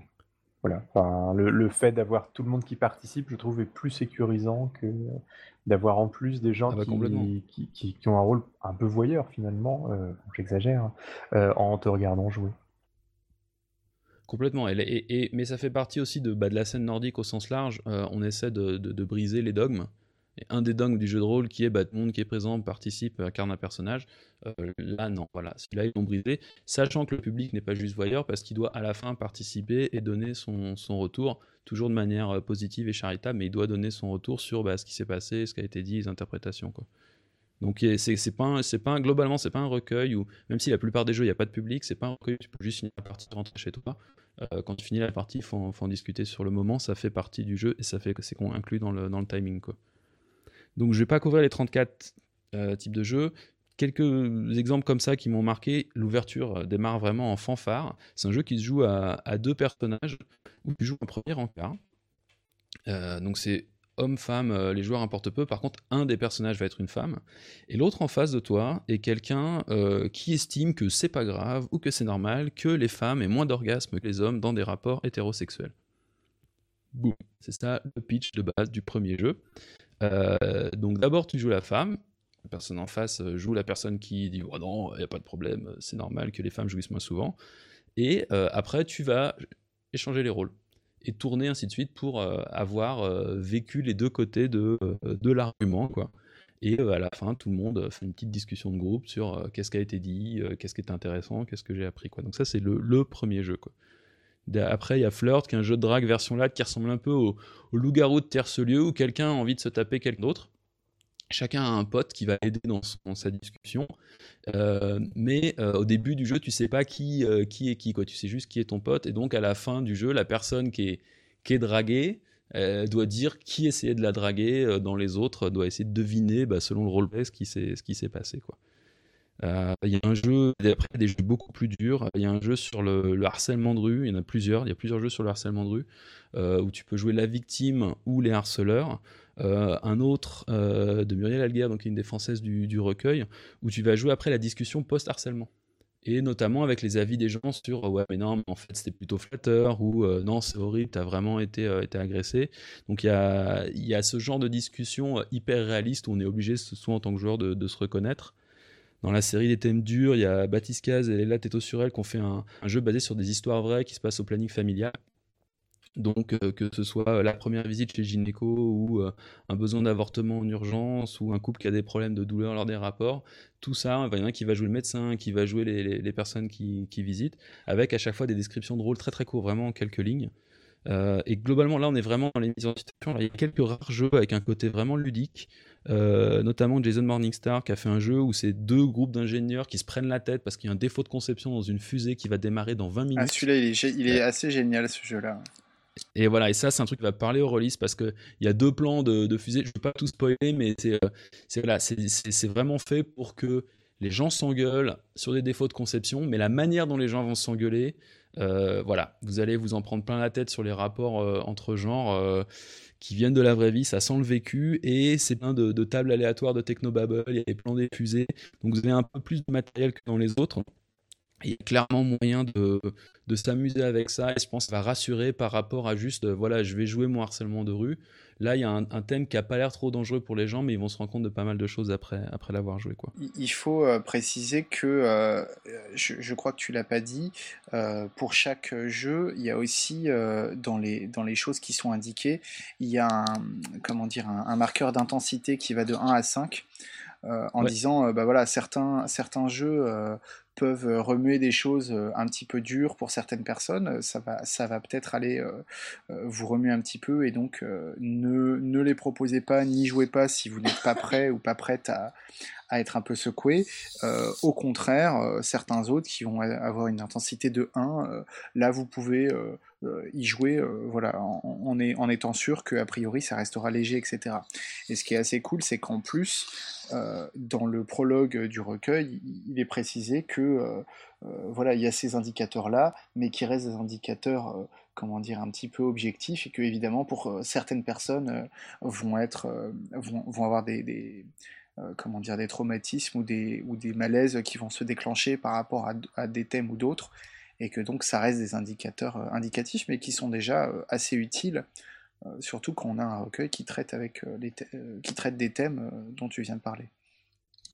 Exactement, et, ça c'est très important, donc le, niveau d'intensité et, les mots-clés aussi. Oui. Donc les mots-clés indiquent clairement, donc typiquement, voilà, si tu vois dans les mots-clés que le jeu va parler de viol, mais que c'est pas un sujet que tu as envie de couvrir, tu le sais à l'avance et donc tu ne joues pas.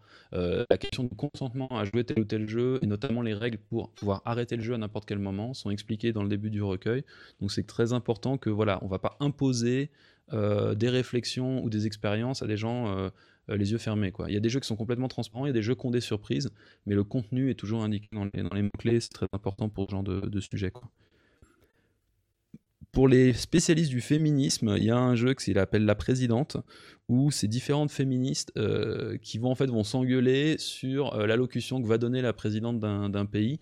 Alors c'est un peu private joke, mais c'était important vu que le, recueil est là-dessus de voir que bah voilà il y, a différents types de, féministes qui s'expriment de manière différente et euh, ça peut être intéressant de les jouer aussi pour voir bah, toute la diversité des opinions et des méthodes des gens qui pensent que sont tous d'accord que les femmes sont les égales des hommes et qu'il faudrait faire en sorte que ça arrive, mais la manière dont ils vont le faire euh, va être très différente. Donc c'est intéressant que ce soit mentionné. Je pense que mon, préféré dans le recueil globalement, à part le, coup des fusées, c'est un jeu aussi qui vient des États-Unis. Et là, pour le coup, de, Lizzie Stark, c'est les commandos des Manic Pixie Dream ah Girls. donc qui est basé sur ce stéréotype de personnage féminin euh, un peu fofolle, dont le seul but dans un film est de remonter le moral au, au protagoniste mâle qui est en train de déprimer. Donc c'est la meuf un peu hippie, un peu créative, ce qu'elle veut dans la vie, en fait, on s'en fout complètement. Elle est juste là dans le scénar pour que le mec après il reprenne goût à la vie et il aille mieux. Et euh, donc il y a tout un tas de listes de euh, comment créer euh, une meuf cool comme ça. Et après faire tout un tas de petits défis qui vont rapporter des points. Et c'est là où ça devient pervasif. C'est un des rares jeux où tu vas pas le jouer dans ton salon. tu peux typiquement le jouer dans la rue ou en convention. Par exemple, faire chanter des chansons d'abat aux gens, ou tu fais un selfie group, ou tu organises une chorégraphie impromptue silencieuse. Et plus les gens vont rentrer dans ton délire, et où tu vas complimenter des gens en groupe. Euh, et, donc plus tu vas accumuler des points dans un temps limité. Et ce genre de truc, euh, vu qu'il y a même le selfie, tu dois le poster sur Twitter avec un hashtag, on pourra voir sur Twitter les gens qui ont joué ce truc-là apparaître avec leur selfie euh, et c'est clairement un jeu qui est fun à faire bah voilà au lieu de faire un killer dans une convention tu fais un, Manic Pixie Dream Girl Commando dans une convention et ça peut mettre une bonne ambiance aussi pour les gens qui, jouent pas donc on a pris un stéréotype de merde dans les films et on en a fait une activité plutôt fun. Dans la série What the fuck euh, il y a euh, hashtag Flash donc qui par des par des jeepers donc c'est CG nordiques expérimentaux parfois clairement choquants où là, en utilisant un marqueur euh, effaçable à l'eau, écrire sur ta peau euh, des traits de personnalité, des choses qui te définissent en tant qu'individu. Donc tu vas décrire un individu comme ça en écrivant toutes ces caractéristiques sur ta peau au marqueur. Et après, tu vas jouer le fait que cet individu rentre dans la société. Et la société va effacer toutes ces caractéristiques individuelles, toutes ces choses qui te forment pour n'être plus qu'un corps. Et pour représenter ça, tu vas lécher les mots qui sont écrits sur la peau des autres joueurs euh, jusqu'à ce que euh, les autres joueurs ne soient plus que des corps et ils n'aient plus leurs caractéristiques écrites What dessus. the fuck, indeed. Voilà. Voilà, donc là on est, on est clairement dans le, voilà, le grand n'importe quoi, mais voilà, ça représente un peu tout la largeur du, du panel qui est disponible dans, cette, dans, cette, dans, ce recueil. Il y a un truc sur euh, tout ce qui est rigolo, qu'on n'a pas le droit de dire en société à propos du rapport des femmes. Donc la première partie, c'est tu dois inventer un maximum de titres de films avec vulve dedans. Donc, euh, Vulve Fiction, les 12 vulves, euh, euh, Crying Vulve, enfin n'importe quoi, mais juste tu dois en faire un maximum et au bout d'un moment, bah, c'est rigolo, donc les, gens se détendent un peu. et puis, il y, y, a, y a deux exercices de roleplay, un sur voilà, j'ai vraiment envie d'un café. Et donc, les gens vont jouer des coques de bureau qui ont vraiment envie d'un café. Et après, tu remplaces le vraiment envie d'un café par vraiment envie d'autre chose. On va pas le spoiler maintenant. Et euh, un autre qui est euh, merde, j'ai mes règles, je viens de faire une tâche sur le canapé blanc du salon. Et tu joues en famille euh, la réaction de, qui passe. Et après, il y a un autre exercice où voilà, j'ai fait une tâche, mais c'est pas mes règles. Et, et, voilà, tu rejoues la même chose.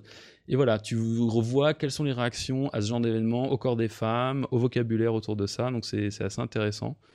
Donc dans les jeux vraiment durs, euh, il y en a notamment un qui est sur euh, l'avortement en Irlande, qui est toujours illégal euh, en 2015. Et donc, tu vas jouer des femmes qui ont besoin d'avorter, qui en parlent avec quelqu'un qui est pour, qui en parlent avec quelqu'un qui, est, contre. Mais c'est vraiment basé sur des trucs réalistes. Euh, il y a un jeu sur les, euh, les, tueries euh, dans les universités, les, tueries de masse dans les universités. Où tu joues un groupe d'étudiantes au début, au milieu, pendant et à la fin tu tires à pile ou face si tu as survécu à la, à la, tuerie sur le campus et qui rappelle que la majorité des victimes sont des, sont des femmes dans ce genre de tuerie.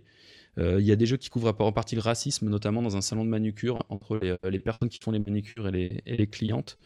Et le jeu, enfin le recueil se termine sur un story game où là tu vas pas jouer un, tu vas pas jouer un rôle, mais tu vas raconter l'histoire euh, d'une femme soldat euh, depuis son, enrôlement jusqu'à ses classes, jusqu'à euh, la vie au combat, donc son rapport avec les hommes dans l'unité et jusqu'à sa confrontation aux violences sexuelles dans l'armée. Et notamment, ils sortent les statistiques que selon les études, il y a environ 30% des femmes soldats de l'armée américaine qui se font violer, donc qui sont victimes de viols par les membres de leur unité. Quoi. Donc voilà, c'est euh, et ça tu vas le, jouer en mode story game, donc en décrivant euh, la, vie de cette soldate. Euh, donc voilà, il y a des sujets vraiment vraiment lourds et plus le sujet est lourd, donc plus tu as cette intensité et plus souvent aussi il y a des faits, des exemples, il y a des liens qui sont donnés pour dire que voilà, c'est pas juste on est là pour choquer, c'est basé sur des vrais problèmes de la vraie vie qui ont été condensés dans des petits, jeux très courts, mais qui sont basés sur des, des vraies choses. Quoi. Donc pour finir, est-ce que c'est fun? Bah ça dépend. Voilà, les ingénieurs et, la, fusée, les Manic Pixie Dream Girls, ça peut être très rigolo. mais il y, a, des jeux très très durs. Est-ce que c'est profond? Pareil, ça dépend. Il y a des choses qui vont être un peu bof. notamment le côté minimaliste, pas très ludique, va, en rebuter certains. Donc il faudra choisir vraiment auquel vous, allez jouer selon vos, vos types de joueurs. c'est aussi des jeux qui, même s'ils sont très courts, prennent du temps à digérés. on ne peut pas lire le, le, recueil en 10 minutes, ça, voilà, on fait une pause entre chaque, on, voit est-ce qu'on a compris vraiment comment il se déroule, est-ce qu'on est prêt à, jouer ce truc-là. Et puis, euh, parfois, est-ce que ça va changer le monde? Je ne sais pas. Euh, il y a certains jeux qui font exprès de noter, de faire noter par les joueurs leurs opinions sur le sujet, notamment sur le, striptease avant et après le jeu, pour voir s'il y a des, des choses qui ont changé. Je pense que globalement, le, problème des gènes politiques ou politisés, c'est un peu comme la, science-fiction à message. Donc, si c'est écrit gros comme une maison, euh, ça va pas attirer les gens et puis très souvent, ça va pas être top. Donc, je pense que plus c'est subtil, plus c'est court, plus c'est fin, euh, plus c'est fun, plus ça a de chance de marcher. Euh, en même temps, ça permet aussi ce format d'explorer des trucs vraiment violents que tu pourrais pas faire ou par exemple, je, moi, je signerais pas sur une partie de 5 heures ou sur un week-end qui explore certains de ces sujets. Mais quand c'est garanti que ça va se faire dans une ambiance euh, ouverte, que ça va durer qu'une demi-heure, euh, qu'il y aura le moyen d'en parler après, je pense que ça peut, ça peut vraiment être un, bon moyen de tester ces, sujets-là. Le, jeu est dispo, donc le, site officiel c'est feministnanogames.wordpress.com et euh, on vient d'apprendre pendant l'enregistrement que le jeu est disponible sur DriveThruRPG. Ouais. Donc c'est va être 10 dollars je pense le PDF. C'est ça. Voilà, donc est dispo pour tout le monde pour se faire une idée. Euh, si vous pensez pas avoir de joueurs pour le jouer, ben, vous pouvez toujours lire, euh, vous faire votre avis. Et je pense que c'est typiquement le genre de choses qui, avec le, briefing correct, peut complètement être fait en convention. Euh, vous avez une heure à tuer, vous savez pas quoi faire. Il y a clairement moyen de faire un stand hashtag féminisme où on peut tester ces jeux-là. c'est très court, ça peut être très fun, très profond. Je pense que les conventions sont en fait un bon, un bon endroit pour pour, goûter ce genre de format et euh, réfléchir sur ce genre de questions. Euh, ouais, je suis, tout à fait d'accord. Je pense qu'il marche bien. Enfin, je serais assez curieux de le voir euh, jouer en convention. voir dans des conventions, on va dire conventionnelles, justement, avec un public qui n'est pas forcément très ouvert, voire même hostile hein, à, ce, à ce genre de thématique. Il y a quelques jeux, je pense, juste, qui, peuvent, être, qui, peuvent être présentés voilà, dans, dans, des espaces euh, euh, qui sont dominés par, par les hommes blancs hétéros, hein, pour le dire comme ça. Euh, autant, voilà, il y a des thématiques, effectivement, tu, tu peux les jouer, je pense qu'avec certaines personnes, autant il y en a d'autres qui peuvent, qui peuvent passer avec un public plus, plus large, et du coup, peut-être, effectivement, sensibiliser à ces, à, ces questions-là pour, pour revenir à ce que je disais tout à l'heure. L'autre application qui me, qui me vient en tête, je parlais tout à l'heure, tu vois, pour euh, Doctor Who, de est-ce que euh, euh, c'est pas un jeu qui est fait pour des gens qui connaissent rien au jeu de rôle mais qui sont fans de la série? Bah, Là, pour faire un, parallèle qui, est complètement maladroit, je me demande si ce genre de, jeu pourrait pas marcher, par exemple, dans des, dans des réunions féministes ou dans des, rencontres ou des ateliers féministes où on proposerait de, jouer à certains de ces jeux pour pouvoir ensuite discuter du sujet. Euh, ça, me paraîtrait être une, application euh, vraiment intéressante euh, du jeu pour parler ensuite du sujet. Quoi. Ah, clairement, surtout que le format de certains, faut être honnête, c'est de la, mise en situation, c'est des trucs qui sont utilisés, que ce soit en psychothérapie ou dans de la formation d'adultes. c'est le, jeu de rôle, pas forcément au sens ludique, mais au sens juste je vais jouer un rôle. Quoi. Donc là, pour ces groupes-là, euh, effectivement, tu présentes même pas ça comme un jeu au sens divertissement, mais plus comme un exercice, une mise en situation, parce que dans certains cas, ça l'est. Quoi. Ouais, tout à fait. Après, euh, voilà, je, souscris à ce, que, que tu dis. Je, rajouterais que euh, je trouve que le, recueil pour quelque chose qui est aussi effectivement qui peut être difficile, qui est et malheureusement pas, forcément toujours abordé euh, en jeu de rôle, etc. Moi, je l'ai trouvé euh, d'une part extrêmement clair, il a une, mise en page qui est, super, tu t'y retrouves dedans sans problème, mais aussi clair dans son, dans son propos, c'est-à-dire c'est extrêmement clair sur quelles sont les ambitions du recueil, sur ce qui te présente, sur le sommaire des différents jeux. tu as des conseils pour, bah, comme tu le disais tout à l'heure, pour choisir le type de jeu qui va, qui va être adapté à ta table, savoir quand s'arrêter, s'il faut s'arrêter. c'est aussi un recueil qui est très inclusif, donc qui fait bien attention à ce que déjà dans les termes utilisés, tout le monde puisse s'y retrouver, mais aussi le fait que, bah voilà, ils disent c'est clairement un jeu où on n'est pas là pour mettre les gens en danger, etc. Donc si quelqu'un d'un seul coup veut arrêter, on arrête tout de suite. Donc je trouve ça vraiment intéressant parce que tout ça, c'est des choses qui sont évidemment très importantes quand tu as un recueil de jeux qui parle de féminisme, mais finalement, moi ce que j'en retire aussi, c'est est-ce que c'est pas des conseils qui pourraient être appliqués à, des jeux beaucoup plus conventionnels? J'ai l'impression quand même que c'est assez, marrant finalement de voir qu'un un jeu de rôle qui s'adresse à un public de niche, parce qu'à mon avis c'est malheureusement quand même le cas, se, barre de tous ces conseils inclusifs, alors qu'un jeu de rôle conventionnel, finalement, ne va pas le faire, alors même que peut-être il devrait plus le faire que ce type de jeu-là, où le public est déjà peut-être conquis à l'avance, comme tu disais tout à l'heure. Ah, c'est clair que ça a été clairement orienté pour... voilà, ça va démarrer dans une niche, mais ça a clairement été orienté pour que n'importe qui qui prenne le bouquin puisse, jouer la chose. Ce que la plupart des auteurs de jeux de rôle classiques ne font pas. Euh, j'aurais juste rajouté un point euh, pour moi pour finir. Euh, comme ils voulaient des jeux féministes, ils se sont dit on va faire des jeux féministes, on va aller chercher les auteurs, on va les tirer par la main jusqu'à ce qu'elles viennent et qu'elles créent des choses. et le tout s'est fait en 6 mois. Donc en 6 mois en mode ninja avec des emails et, et un, crowdfunding sur la fin pour l'impression. Et il y a vraiment la conclusion de voilà, vous avez vu que c'était faisable, voilà comment on l'a fait, voici des pages blanches à la fin avec le même format que vous allez pouvoir créer votre propre jeu et le faire, allez-y. Euh, c'est faisable de faire un nano-jeu euh, et d'avoir un propos et euh, de faire quelque chose de, fun et d'efficace. Donc bougez-vous quoi. Et ça, il y a vraiment effectivement dans le, message clair qui est transmis, c'est voilà, maintenant on veut faire de vous des game designers. Donc allez-y et, créez vos propres jeux. Ok, bah écoute, euh, merci beaucoup euh, Thomas pour, euh, pour ce, cette critique. Et bah, je crois qu'on a fait le tour de tout ce qu'on avait à dire ce soir. Donc on s'arrête là pour ce numéro. Et chères auditrices, chers auditeurs, on se retrouve le mois prochain. Salut à tous Bonne soirée Salut